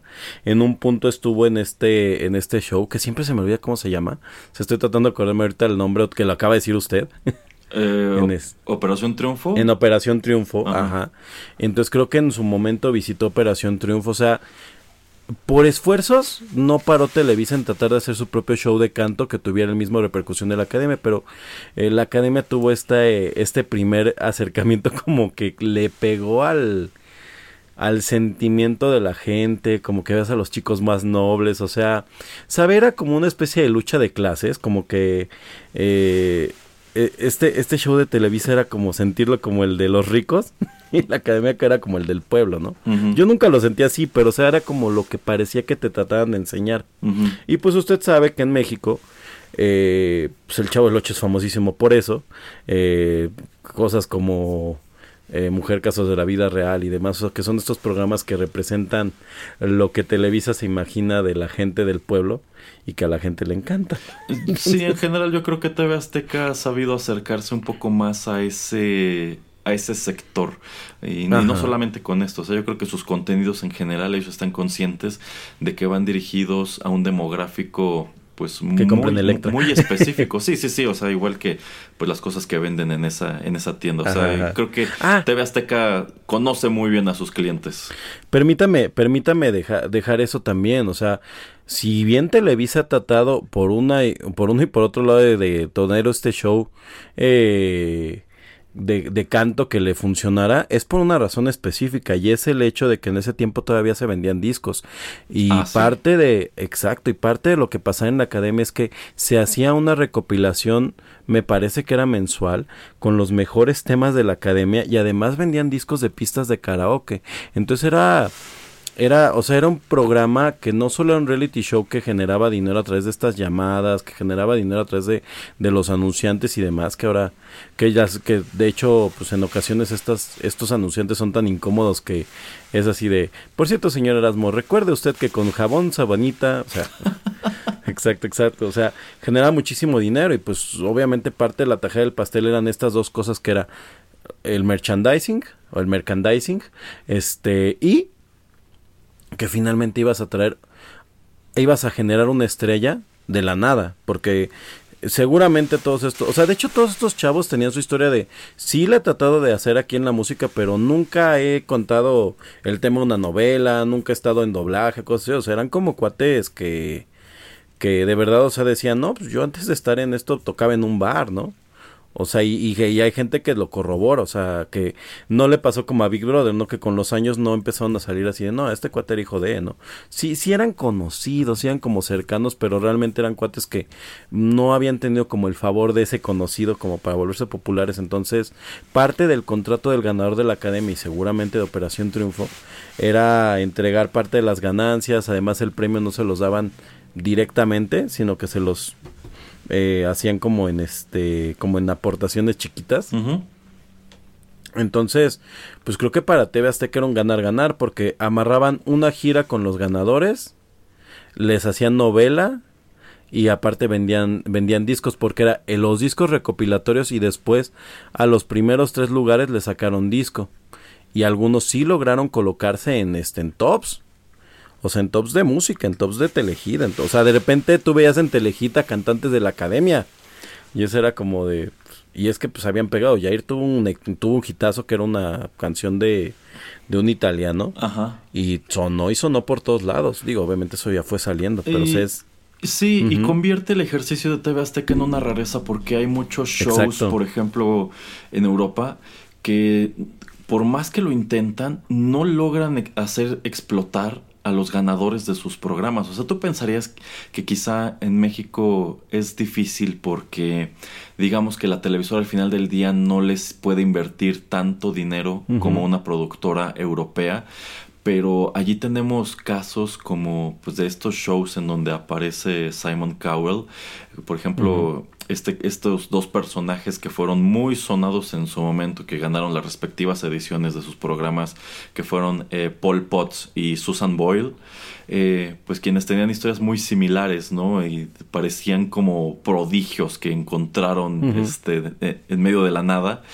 Y pues a pesar de que ganan, la verdad es que no logran desarrollarles una carrera discográfica y pues todo se queda en una buena intención cuando pues claramente eran gente que tenía mucho talento pero por algún motivo no funcionó. Entonces el hecho de que la Academia para TV Azteca sí haya sido como tal una fábrica de estrellas en donde las estrellas en ocasiones ni siquiera son los ganadores, bueno pues creo que eh, muchas productoras en el extranjero deben verlo hasta con sorpresa, ¿no? Sí, con, y sobre todo, ¿sabe cuál es la más grande sorpresa de, de la academia? El hecho de que realmente TV Azteca, como tal, era un reclutador de artistas. O sea, TV Azteca como producto de novelas e incluso musicales, iba agarrando lo que sería el cascajo de Televisa, ¿no? Porque Televisa pues, es un monstruo. Sí, sí, sí. Entonces, eh, por ejemplo, nada más para cerrar un poco el tema de la academia y los concursos, o sea, por lo que más sorprende que Televisa nunca ha logrado un producto tan grande o bueno que genere una estrella como la academia es el hecho de que Televisa generaba a través de concursos estrellas. Eh, Gloria Trevi fue parte de un concurso, nació de ahí, era la doble de Lucerito. Es una historia muy turbia. Este eh, José José fue parte de un concurso. Eh, Creo que Yuri también. Cu- Curiosamente, Consuelo Duval fue parte de uno de estos concursos también. De este, Juguemos a Cantar. Ujú. Que Consuelo Duval no es una cantante. Pero, o sea, Televisa tiene muchísimas estrellas internacionales que nacieron de concursos que ellos hacían.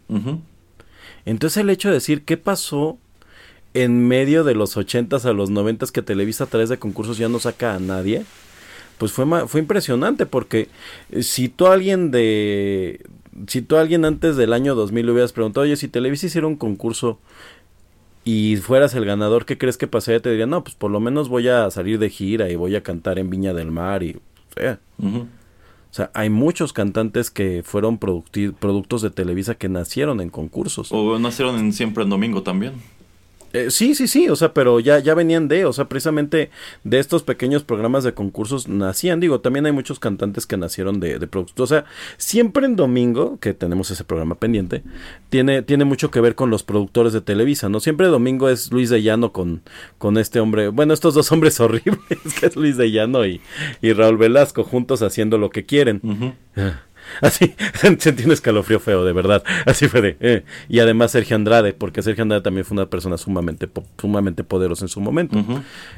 Pero la realidad es que Televisa había logrado generar artistas de, de traer castings de México y por eso hay tantos cantantes ochenteros y por eso hay tantos a- a- a- eh, artistas, bueno, sobre todo cantantes que venían del extranjero a México a hacer carrera y de repente dices, en la academia hicimos famoso a un cuate que vivía en el Estado de México, un cuate que, que viene de, de este, eh, de, de dónde es este, este cuate, este, el, el que no quiere que le mencione. No, no tengo bueno, idea venía de dónde que- sea, pero debe ser como del norte, ¿no? pues venía de una sierra, o sea, Ajá. y de verdad era un maestro rural y todo, y el cuate pues sí tuvo, pues supongo que tendrá toda carrera, ¿eh? eso, porque también fue muy popular. Este, Pues él ganó, ¿no? No me acuerdo, No tengo sé. un problema con los ganadores, no me acuerdo que ganó Yuridia, No sé. creo que sube, No sé. pero se volvió muy popular. Eh, entonces, eh, por eso creo que Televisa pues se, re- se ha relamido los bigotes una y otra vez envidiando a la academia. Y yo creo que el, el día en que más le envidió ni siquiera fue este, sino lo de nuestro siguiente bloque. Sí, sí. eh, bueno, yo creo que ya para terminar, efectivamente, quizá si nos regresamos a los 70, a los 80, parte de los Ujú. 90, Televisa sabía, bueno, de entrada tenía pues muchísimo poder sobre lo que se consumía en el territorio. O sea, a fin de cuentas eran dueños de pues todos estos canales que se veían en no solamente en México, sino en toda Latinoamérica y digamos que ellos podían venderte lo que quisieran porque no tenías otra oferta. Sin embargo, yo creo que llegado cierto punto, TV Azteca supo entender mejor qué quería el público en un cantante que Televisa, porque allí tenemos también este otro ejercicio que llevó a cabo Televisa de lanzar una nueva generación de Timbiriche, hicieron su reality show y todo, y fue un sonado fracaso. Sí, este, cuando pues, o sea, son canciones muy populares, ¿no? O sea, son canciones que tú pones en una en una borrachera y todo el mundo se sabe. Entonces Sí, tú pensarías que siendo un producto probado, si formas otro conjunto que interprete esos mismos temas, muy fácilmente tendrá éxito, pero no fue así. Entonces yo considero que aquí, pues TV Azteca supo darle en el clavo a esa cuestión aspiracionista que tiene muy clavada este, la clase media, clase baja mexicana, que le gustan estas historias de éxito y que se sientan genuinas, no como algo Sí, sí. ensayado como lo que te estaba vendiendo Televisa en estos shows de canto, tanto de adultos como de niños, ¿no? Que tú dices, pues claro que este era el niño que iba a ganar porque pues traía mil palancas detrás. Entonces, pues sí, yo creo que se apellida de llano. Claro, claro, claro. Entonces yo creo que allí es en donde TV Azteca supo, supo darle al clavo. Es mucho más interesante esto que usted dice. El chico que vivía en una colonia popular del Estado de México, el que viene de la sierra, el que era maestro rural, etcétera, que pues está persiguiendo su sueño delante de las cámaras, que pues esta persona que viene de un contexto social más privilegiado y a quien pues los papás o el compadre le puede pagar la carrera en la televisión o en la radio. Nadie, nadie le puede pegar con nada que no fuera la academia. Porque, por ejemplo, este programa de Tiene Talento tiene este gran aliciente, ¿no? Que ya después tocaremos así rápido esos, que es este un programa en donde no cantan, nada más. Sino que si tú eres el mejor en este en aventar cacahuates desde el desde el codo y eres lo suficientemente vistoso, puedes terminar ahí, ¿no? Y es como, ok. Sí, sí, de hecho yo creo que ese ya es tema para el bloque siguiente. Entonces, ¿qué le parece si para ya entrar con esos temas un poco más escabrosos, vamos con una canción?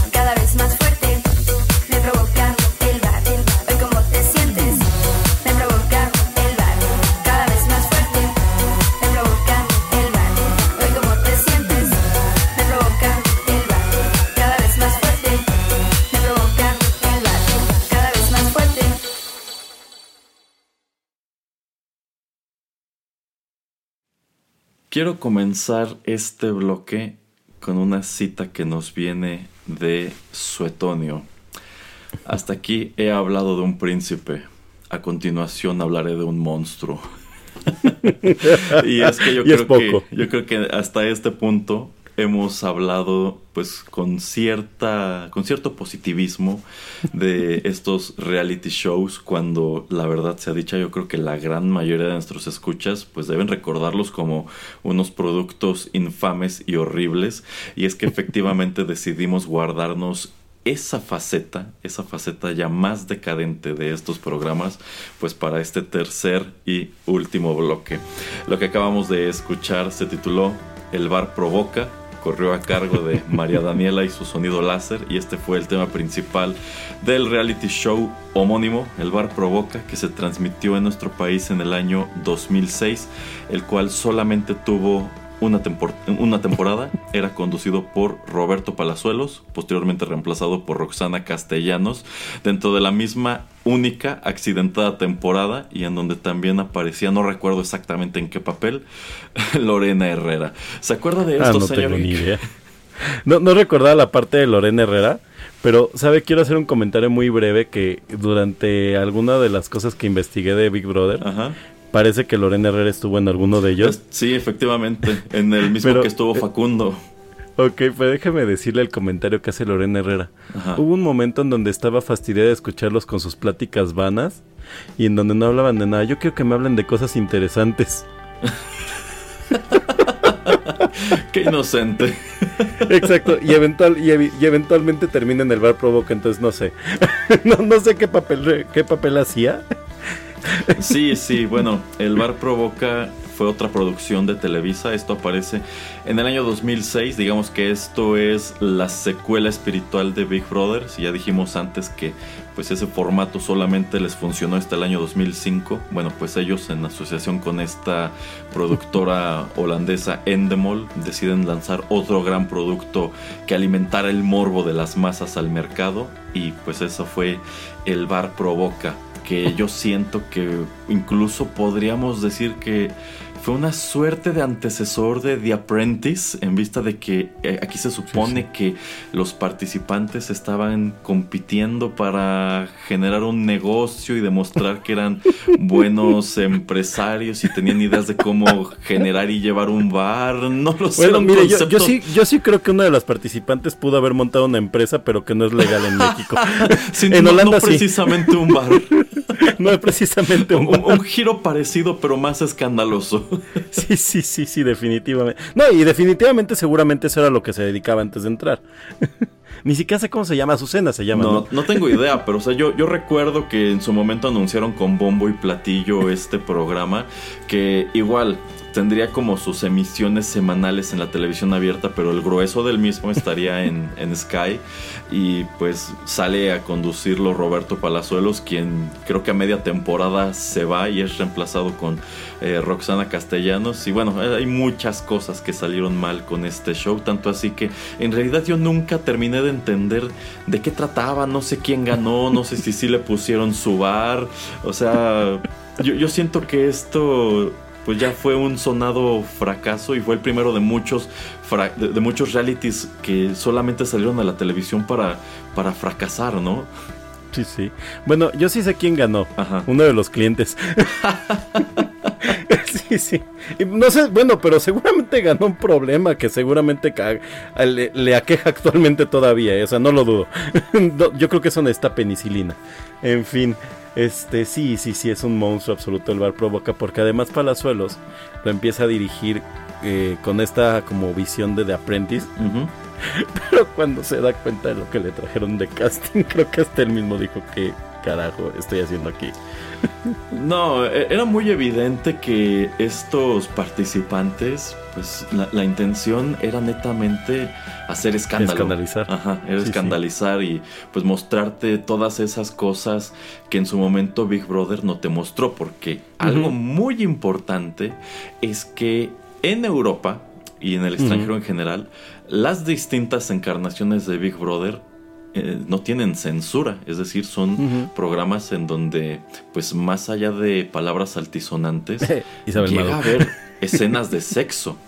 Pero es que precisamente por eso Isabel Mado dijo, Sí, eh, si no se puede en el de México, aquí sí. sí, sí, sí. O sea, ese fue el gran escándalo de cuando mandaron a Isabel Madow a, a España, que ella sí Ajá, ajá. tuvo un encuentro muy cercano con un participante allá. Yo, yo diría que fue como simbiosis, ya sí, no sí, sí, encuentro. pero es que esas son las cosas que el público espera de Big Brother por allá y trataron de presentar una versión mucho más family friendly en México. Sin embargo, yo creo que llegado a cierto punto se dieron cuenta de su error y dijeron, bueno, el el producto con el que vamos a enmendar ese error y ahora sí nos vamos a decantar de lleno por mostrarle al público cosas escandalosas y morbosas es precisamente el bar provoca. El bar provoca.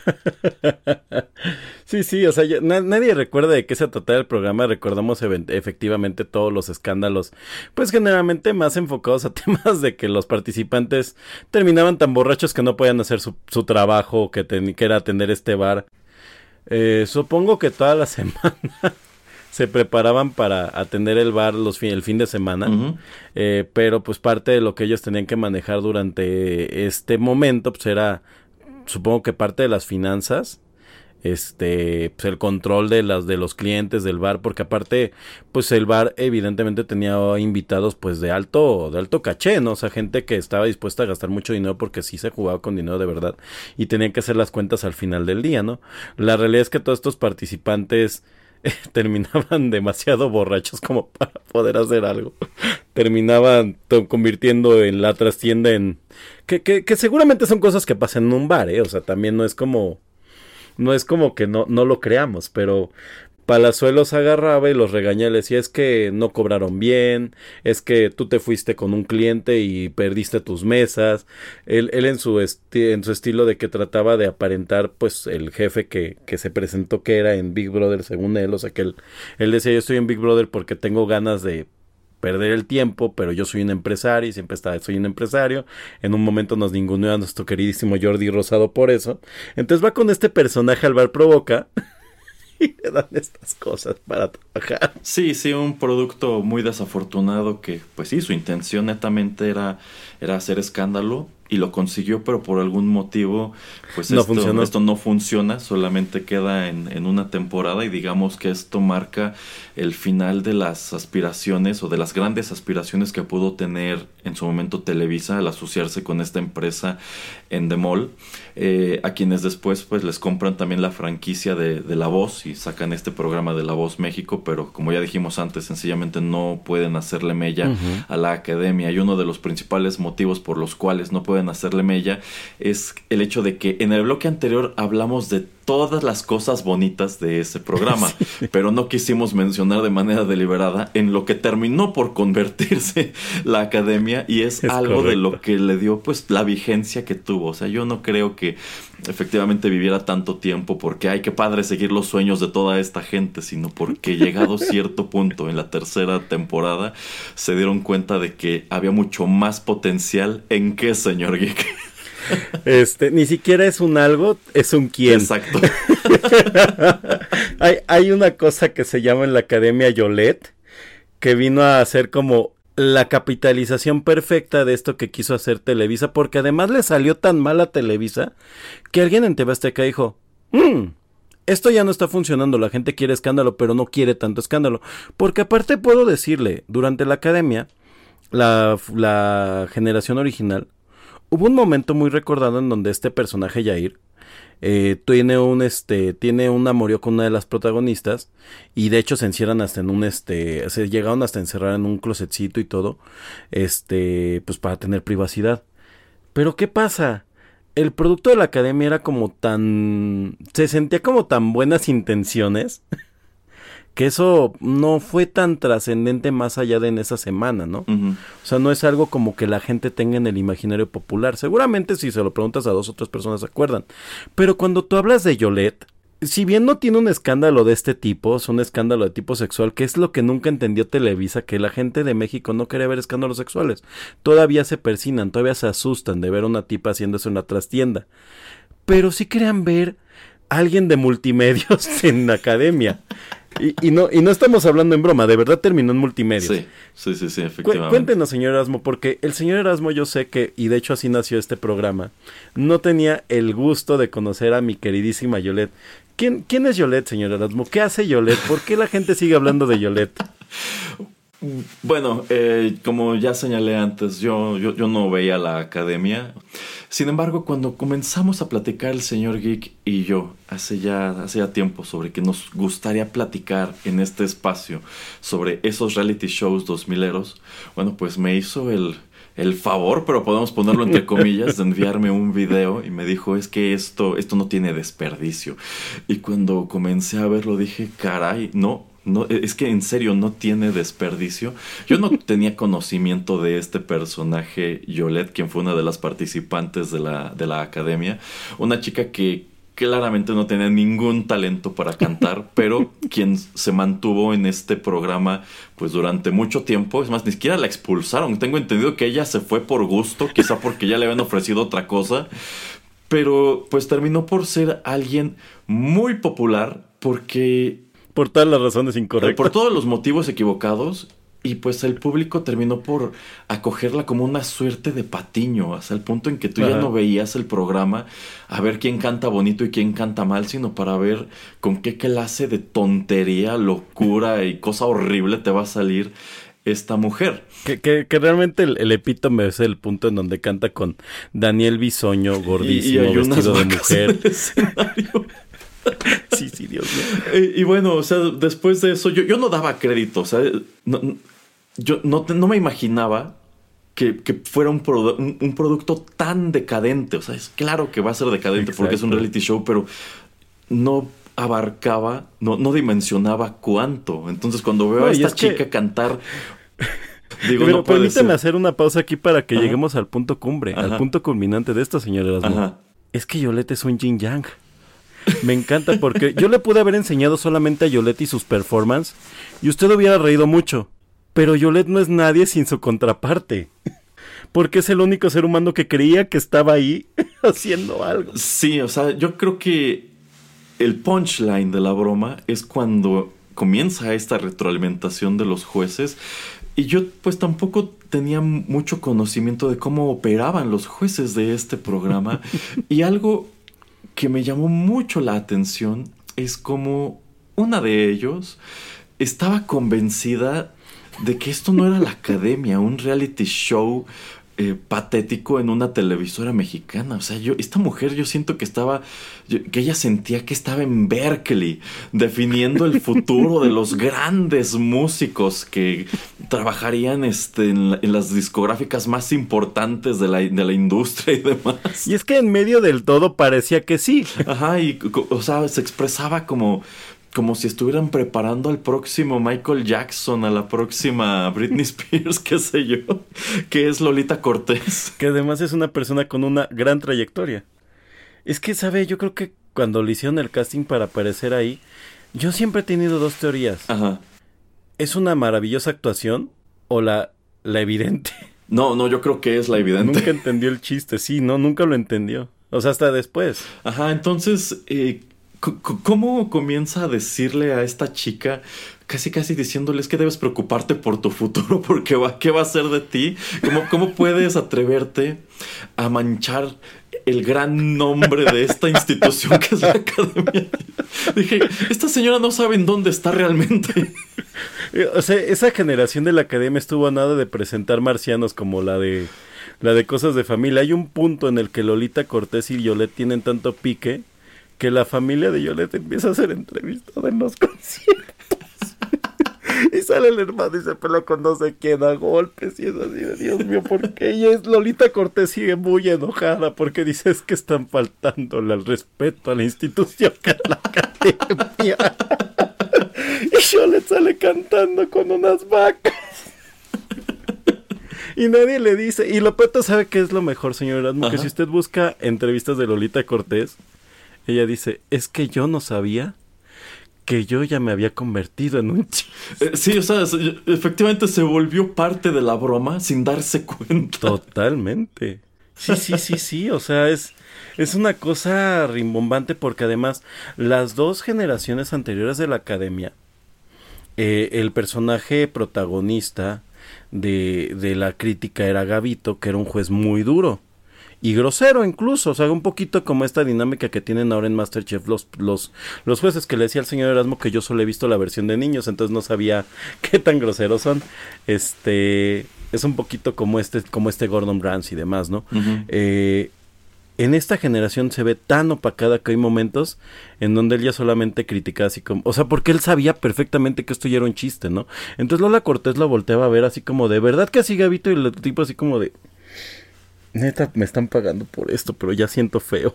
Así como que era cara de, de verdad, ya estoy empezando a sentir feo de estar cobrando por esto y nada de, sí, sí, yo estoy totalmente de acuerdo contigo. Lola". Sí, bueno, el punto es que llegado ese momento, yo creo que tanto Televisa como TV Azteca se dieron cuenta de que este Es no era un formato que pudieran tomarse en serio. O sea, en, realidad, aquí no estaban vendiendo grandes experimentos sociales y este no sería un tema de conversación entre intelectuales y que, digamos, eh, daría para escribir este, tesis súper serias y demás, sino que estaba destinado a convertirse pues en un, en un, circo. En, algo infame, ¿no? Y efectivamente en un circo. Y al darse cuenta de ello, yo creo que deliberadamente dijeron, bueno, pues si lo que el público quiere es circo, vamos a darles circo. Entonces yo siento que ese es el punto en donde, eh, pues como que dijeron, bueno, pues vamos a hacer el programa de canto, pero aquí el foco ya no van a ser los que cantan bien. Sí van a ganar y todo, pero necesitamos encontrar otra Yolette. Necesitamos encontrar otro personaje escandaloso, otro personaje que pues deslumbre al público y lo tenga enganchado con sus peripecias, porque cantar bien no basta. Y yo siento que esto se traslada no solamente a, los de México, sino si nos brincamos, por ejemplo, a estos shows, que casi todos ellos tienen a Simon Cowell como eh, American Idol, como The X Factor, The Voice, America's Got Talent, Britain's Got Talent, etc., eh, pues la verdad, el picadillo de estos programas ya no es como tal el concurso, ni son los, los cantantes, son las audiciones, pero no, las, no, cualquier audición, las audiciones malas. estos recopilatorios de las peores audiciones de The Voice, de las peores audiciones de American Idol, tienen un valor de entretenimiento increíble y te enganchan muchísimo más de lo que haría ver la interpretación ganadora de esa, de esa temporada. Entonces, eh, es, es increíble cómo pues llegamos al punto en donde ellos mismos están conscientes de que el concurso no importa, lo que importa es ver toda esta decadencia y todo y todo este morbo y a todos estos personajes escandalosos y horribles. Y llegamos también al punto en donde encontramos shows como America's Got Talent que en realidad no tratan de nada más que eh, ya es una especie de, ya es una especie de circo de siete pistas en donde te van pasando a un fenómeno de circo tras otro algunos de los cuales traen espectáculo algunos de los cuales no y de nuevo se repite el fenómeno. Con los que más te quedas de los que más te acuerdas es de los que fueron a hacer el ridículo allí porque no tenían talento no traían show sí, son morbosamente divertidos sí exactamente es morbosamente eh, divertido. Yo creo que eso es lo que definió lo que restó de la reality TV en esa década, que como dijimos ya en alguna edición anterior de este programa, pues eh, mirándola en retrospectiva, el grueso de ella era una porquería. Sí, lo es, lo es. O sea, como bien dice usted, o sea, actualmente todos estos programas tienen a su personaje. Sí, South Park tuvo en su momento y por esas épocas a Snooki representa como una especie de rata que es de este programa, creo que se llama Jersey Shore, que antes de empezar el señor Erasmo y yo compartíamos. Yo no sé de qué se trata, nunca lo he visto, pero sé que es la epítome de la basura en reality TV. Eh, sí, eh, bueno, eh, Llegado, bueno, es, muy famoso el caso de MTV, que era una cosa en los 90 y se convirtió en algo totalmente en, distinto en los 2000. y es la encarnación de MTV que llega hasta nuestros días. Eh, este punto en el cual MTV deja de transmitir, pues, grandes animaciones como las que tú veías en Liquid Television y videos musicales y demás, y se decanta de lleno por reality shows decadentes como Jersey Shore, que igual nunca lo he visto, no sé de qué trata, tengo entendido que es pésimo y es algo pues de muy mal gusto. Tiene, ha tenido sus distintas encarnaciones, por ejemplo en Inglaterra está Jordi Shore, que está situado en una, igual en una demarcación, en una zona medio marginada de, de, Inglaterra. Y aquí tenemos Acapulco Shore, que supongo que es un concepto que no está, no está muy lejos de lo, de lo mismo. Pero pues si se engancharon con ese tipo de cosas es porque, es porque venden. Y si estamos hablando de Yolette, yo puedo ubicar a un personaje muy, muy, muy parecido en, este, en este reality de Gordon Ramsay que fue Hell's Kitchen, que fue Rush. Rush era uno de los, de los participantes y era un cocinero totalmente torpe, que tan torpe que yo considero que mucho de lo que vimos en, en, los programas y muchas de estas cosas que sacaban de quicio a Gordon eran intencionales. O sea, yo, yo es difícil creer que exista alguien tan incompetente este, en, en la cocina y que para colmo en su, en su día a día trabaja como, como chef ejecutivo para empresarios y cosas así, ¿no? O sea, tú pensarías que esta persona es así. ¿quién diablos le va a dar trabajo? Entonces yo creo que es un personaje al cual pues desarrollaron y abrazaron en vista de que se dieron cuenta de que el público generaba pues si no simpatía, se enganchaba mucho con ellos. O sea, tú ves, tú ves a Yolet, tú ves a Rash y dices, claro que tiene que salir expulsado luego, luego. Y sin embargo, tienen una vida útil larguísima. Les exprimen todo lo que pueden. y, eso evidentemente te pagó bien porque era lo que esperaba. O sea, más bien, te hubiera sentido terriblemente decepcionado de que de repente en esta siguiente audición este tipo que llegó cantando eh, la canción de Dragon Ball Z y además desafinada, de repente lo hace maravilloso, ¿no? Porque resulta que tomó clases de, no, no, no, tú quieres que fracase, Sí, sí, pero sí. que se estampe así, o sea, y que explote y salgan este pedazos de asiento por aquí por allá, ¿no? Sí, o sea, tú veías Hell's Kitchen y tú no querías que este equipo pues llevara a cabo su servicio de manera impecable. Tú efectivamente querías verlos fracasar y querías que Gordon los regañara y los insultara. Y si nos vamos... eh, O, o como por ejemplo está también como este programa, ¿no? De jefe encubierto, recuerdo. Ah, sí, sí, sí. Ajá, ajá, que tú quieres ver al, al peor de todos los empleados, ¿no? El cuate que con el jefe de repente agarra y dice, ah, aquí es donde me duermo en las tardes. y estas son las naranjas que a veces orino para dárselo a los clientes que me caen gordos. Y el jefe nada más se queda con cara de, eres un psicópata.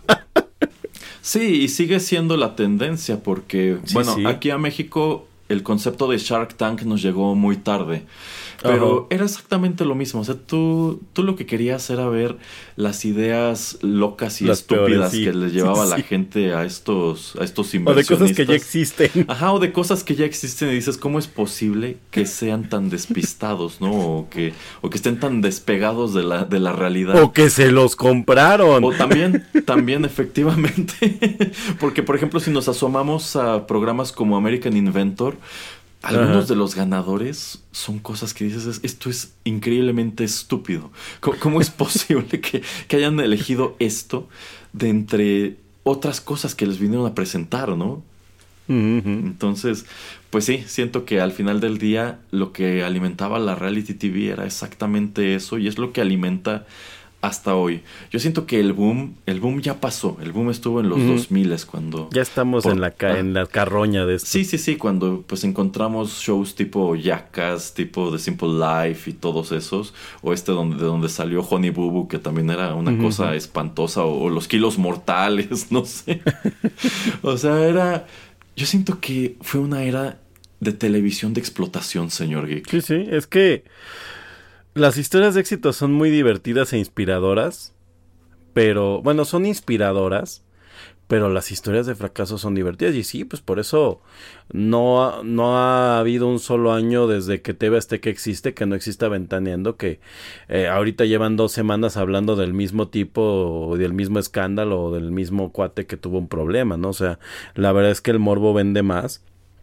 Pero es triste, ¿no? A veces, eh, pues cuando tú te, tú te das cuenta, ¿no? Que realmente disfrutas estos, estos formatos, eh, pues en un punto de reflexión dices, ¿por qué disfruto tanto esto, no? Es un placer culposo, pero Ajá. uno que efectivamente llegado a cierto punto te pone te pone a reflexionar, o sea, eh, lo que me están mostrando no es agradable, o sea, y probablemente son cosas, o sea, me estoy riendo de esta persona porque la estoy viendo en la televisión, pero quizá si yo conociera a esta persona en la vida real, no me reiría, sino que generaría lástima, empatía y no sé, quizás hasta trataría de hacer algo por ella, pero pues yo lo veo en la tele y para mí es muy fácil engancharme y reírme y seguir viéndolo.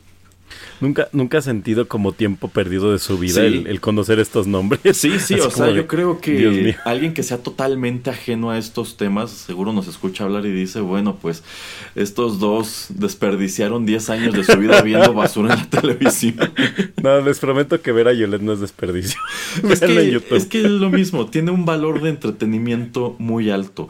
Y pues, Bueno, y es que a final de cuentas, eh, somos, tendemos, ¿no? Tendemos a, a como abrazar estos personajes eh, que se vuelven, que vuelven interesante lo que está sucediendo. Es como este programa de de la casa de empeño.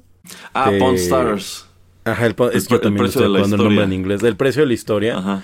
Que la verdad es que si tú solo tuvieras al papá y al hijo atendiendo sería un programa aburridísimo. Ah, claro. Pero cuando sí, claro, pero cuando integras a Chom Lee, que es un ente del caos, flojo, este, No lo sé. Rick, parece falso. Y, y luego agregas Es al tu viejo Homero que es un Simpson se- de la fórmula. Exacto, es el Homero Simpson. Y luego integras al viejo que es este un personaje gruñón y enojado que evidentemente se ve que sabe muchísimo de su business, pero ya es una persona muy grande y es muy divertido verlo enojarse. O sea, se vuelven estas, estas este, amalgamas perfectas, ¿no? Que fue lo que pasó con, con Yolette, que es este, este personaje tan incómodo que a lo mejor si no hubiera tenido una Lolita Cortés enfrente solamente hubiera durado dos programas. Pero las dinámicas, que es como lo que pasa con Chomley, que fue la evolución bien, o sea, la dinámica que hace este personaje con los otros, que es de, brother, estoy tratando de llevar un negocio y estás bailando ahí, o... Sí, sí, es, es lo que le da esa magia, porque bueno, Pawn Ajá. Stars en realidad es un remake. En sí, la versión Oh, original de ese programa es inglesa y es un programa que se toma el tema Muy en serio. en serio. Y pues no, o sea, es interesante porque genuinamente van a lugares interesantes, a ver antigüedades interesantes, este, o, o cosas que tienen su, su historia, su valor histórico, pero eh, eh, digamos que no tiene ese factor cómico que es lo que genuinamente te engancha y tampoco tiene pues el factor de, de absurdo que encuentras en Pawn Stars en donde más allá del viejo más allá de, más allá de Chomley también quieres ver qué clase de loco va a llegar a la tienda a tratar de empeñar basura y pedir una millonada por ella, ¿no? Sí, sí, sí. O, o qué clase de fraude hace Rick comprando, ¿no? Sí, Que sí, sí, de- también. Y sus, y sus expertos robarlo. improvisados. Sí, y lo, y lo mejor de todo, ¿no? Que creo que sería un muy buen cierre para, para este programa. Ujú. Que siempre queda esta pregunta y buscas artículos y unos dicen que sí, otros dicen que no, que es de qué tan real son lo que está pasando, porque es que ya ve que dicen en, en muchas páginas que por ejemplo en Pawn Stars específicamente, eh, que hay un casting de la gente que verá llevar su basura, que ellos nunca están, que...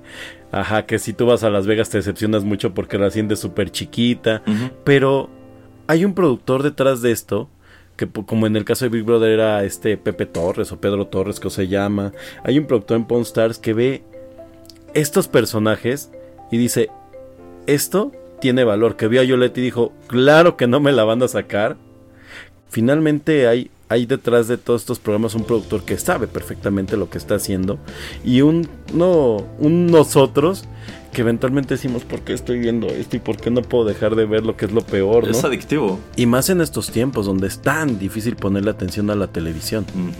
Y, es, y es tan sorprendente como terrible. Es, es lo peor, ¿no? Que no está seguro de, de, de para dónde va. Pero bueno, no pasa nada. Supongo. Ajá. Que, que por cierto, señor Erasmo, algo que queríamos decir muy al principio de la, del programa y que sería bueno para cerrar. Nos estamos dando cuenta que estamos viviendo en una distopía en donde todo está lleno de cámaras. Y recordemos que todo este tema de la reality TV empieza, o por lo menos tiene sus orígenes en la película de The Truman Show. Que es alguien que un día dijo un productor, oye, ¿y si hacemos la película un cuate que no sabe que está en la caverna de Platón, de un cuate que no sabe este que lo que está viviendo no es real? Ah, sí, vamos a meter a Jim Carrey porque va a ser una gran comedia. Y toma la que ni siquiera es comedia. Pues no, la verdad es una cinta muy interesante, es un Es trabajo muy agridulce, en donde sí hay momentos de comedia, pero como usted ya dijo, no es realmente una comedia, es, es un guion muy inteligente que de cierto modo predijo muchas cosas que se verían en la televisión en el transcurso de los siguientes 20 años. Entonces, pues sí, un- una obra muy visionaria y creo que un comentario también muy atinado para irle poniendo el punto, pues yo no diría el punto final, sino el punto y aparte a, este, a, esta, a esta emisión, en vista de que sin ningún problema podríamos sentarnos en el futuro aquí a hablar sobre mil cosas que quedaron fuera. Me parece maravilloso para cerrar el programa, señor Erasmo. Bueno, pues es así que estamos llegando al fin de esta conversación a propósito de los reality shows. Esperamos que hayan encontrado interesantes nuestros comentarios y por supuesto que si les gustó este programa, apóyennos compartiéndolo en sus redes. Eh, Les recordamos que tenemos aquí en el podcast pues programas con distintas temáticas. Tenemos programas de metal, de videojuegos, de One Hit Wonders, de música, de curiosidades, así que pues no De dejen- tecnología. También de tecnología, así es. Así que pues no dejen de asomar a ellos. Todo está disponible de manera gratuita en SoundCloud. Y si se suscriben a nuestro podcast en aplicaciones como Spotify, iTunes, Tuning Radio y otras tantas, recibirán lo más reciente de manera automática en sus dispositivos móviles. Los saludan a través de los micrófonos de Rotterdam Press, el señor Geek y Erasmo. Y ya saben, aquí los estamos esperando siempre con nuevos contenidos. Hasta la próxima.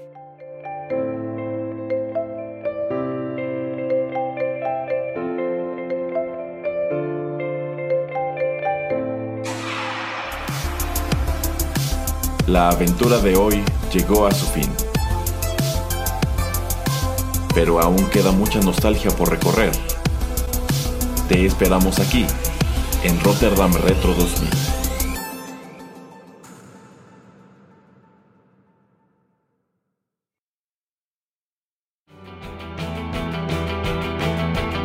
Estás escuchando Rotterdam Press. Radio como hecha en casa.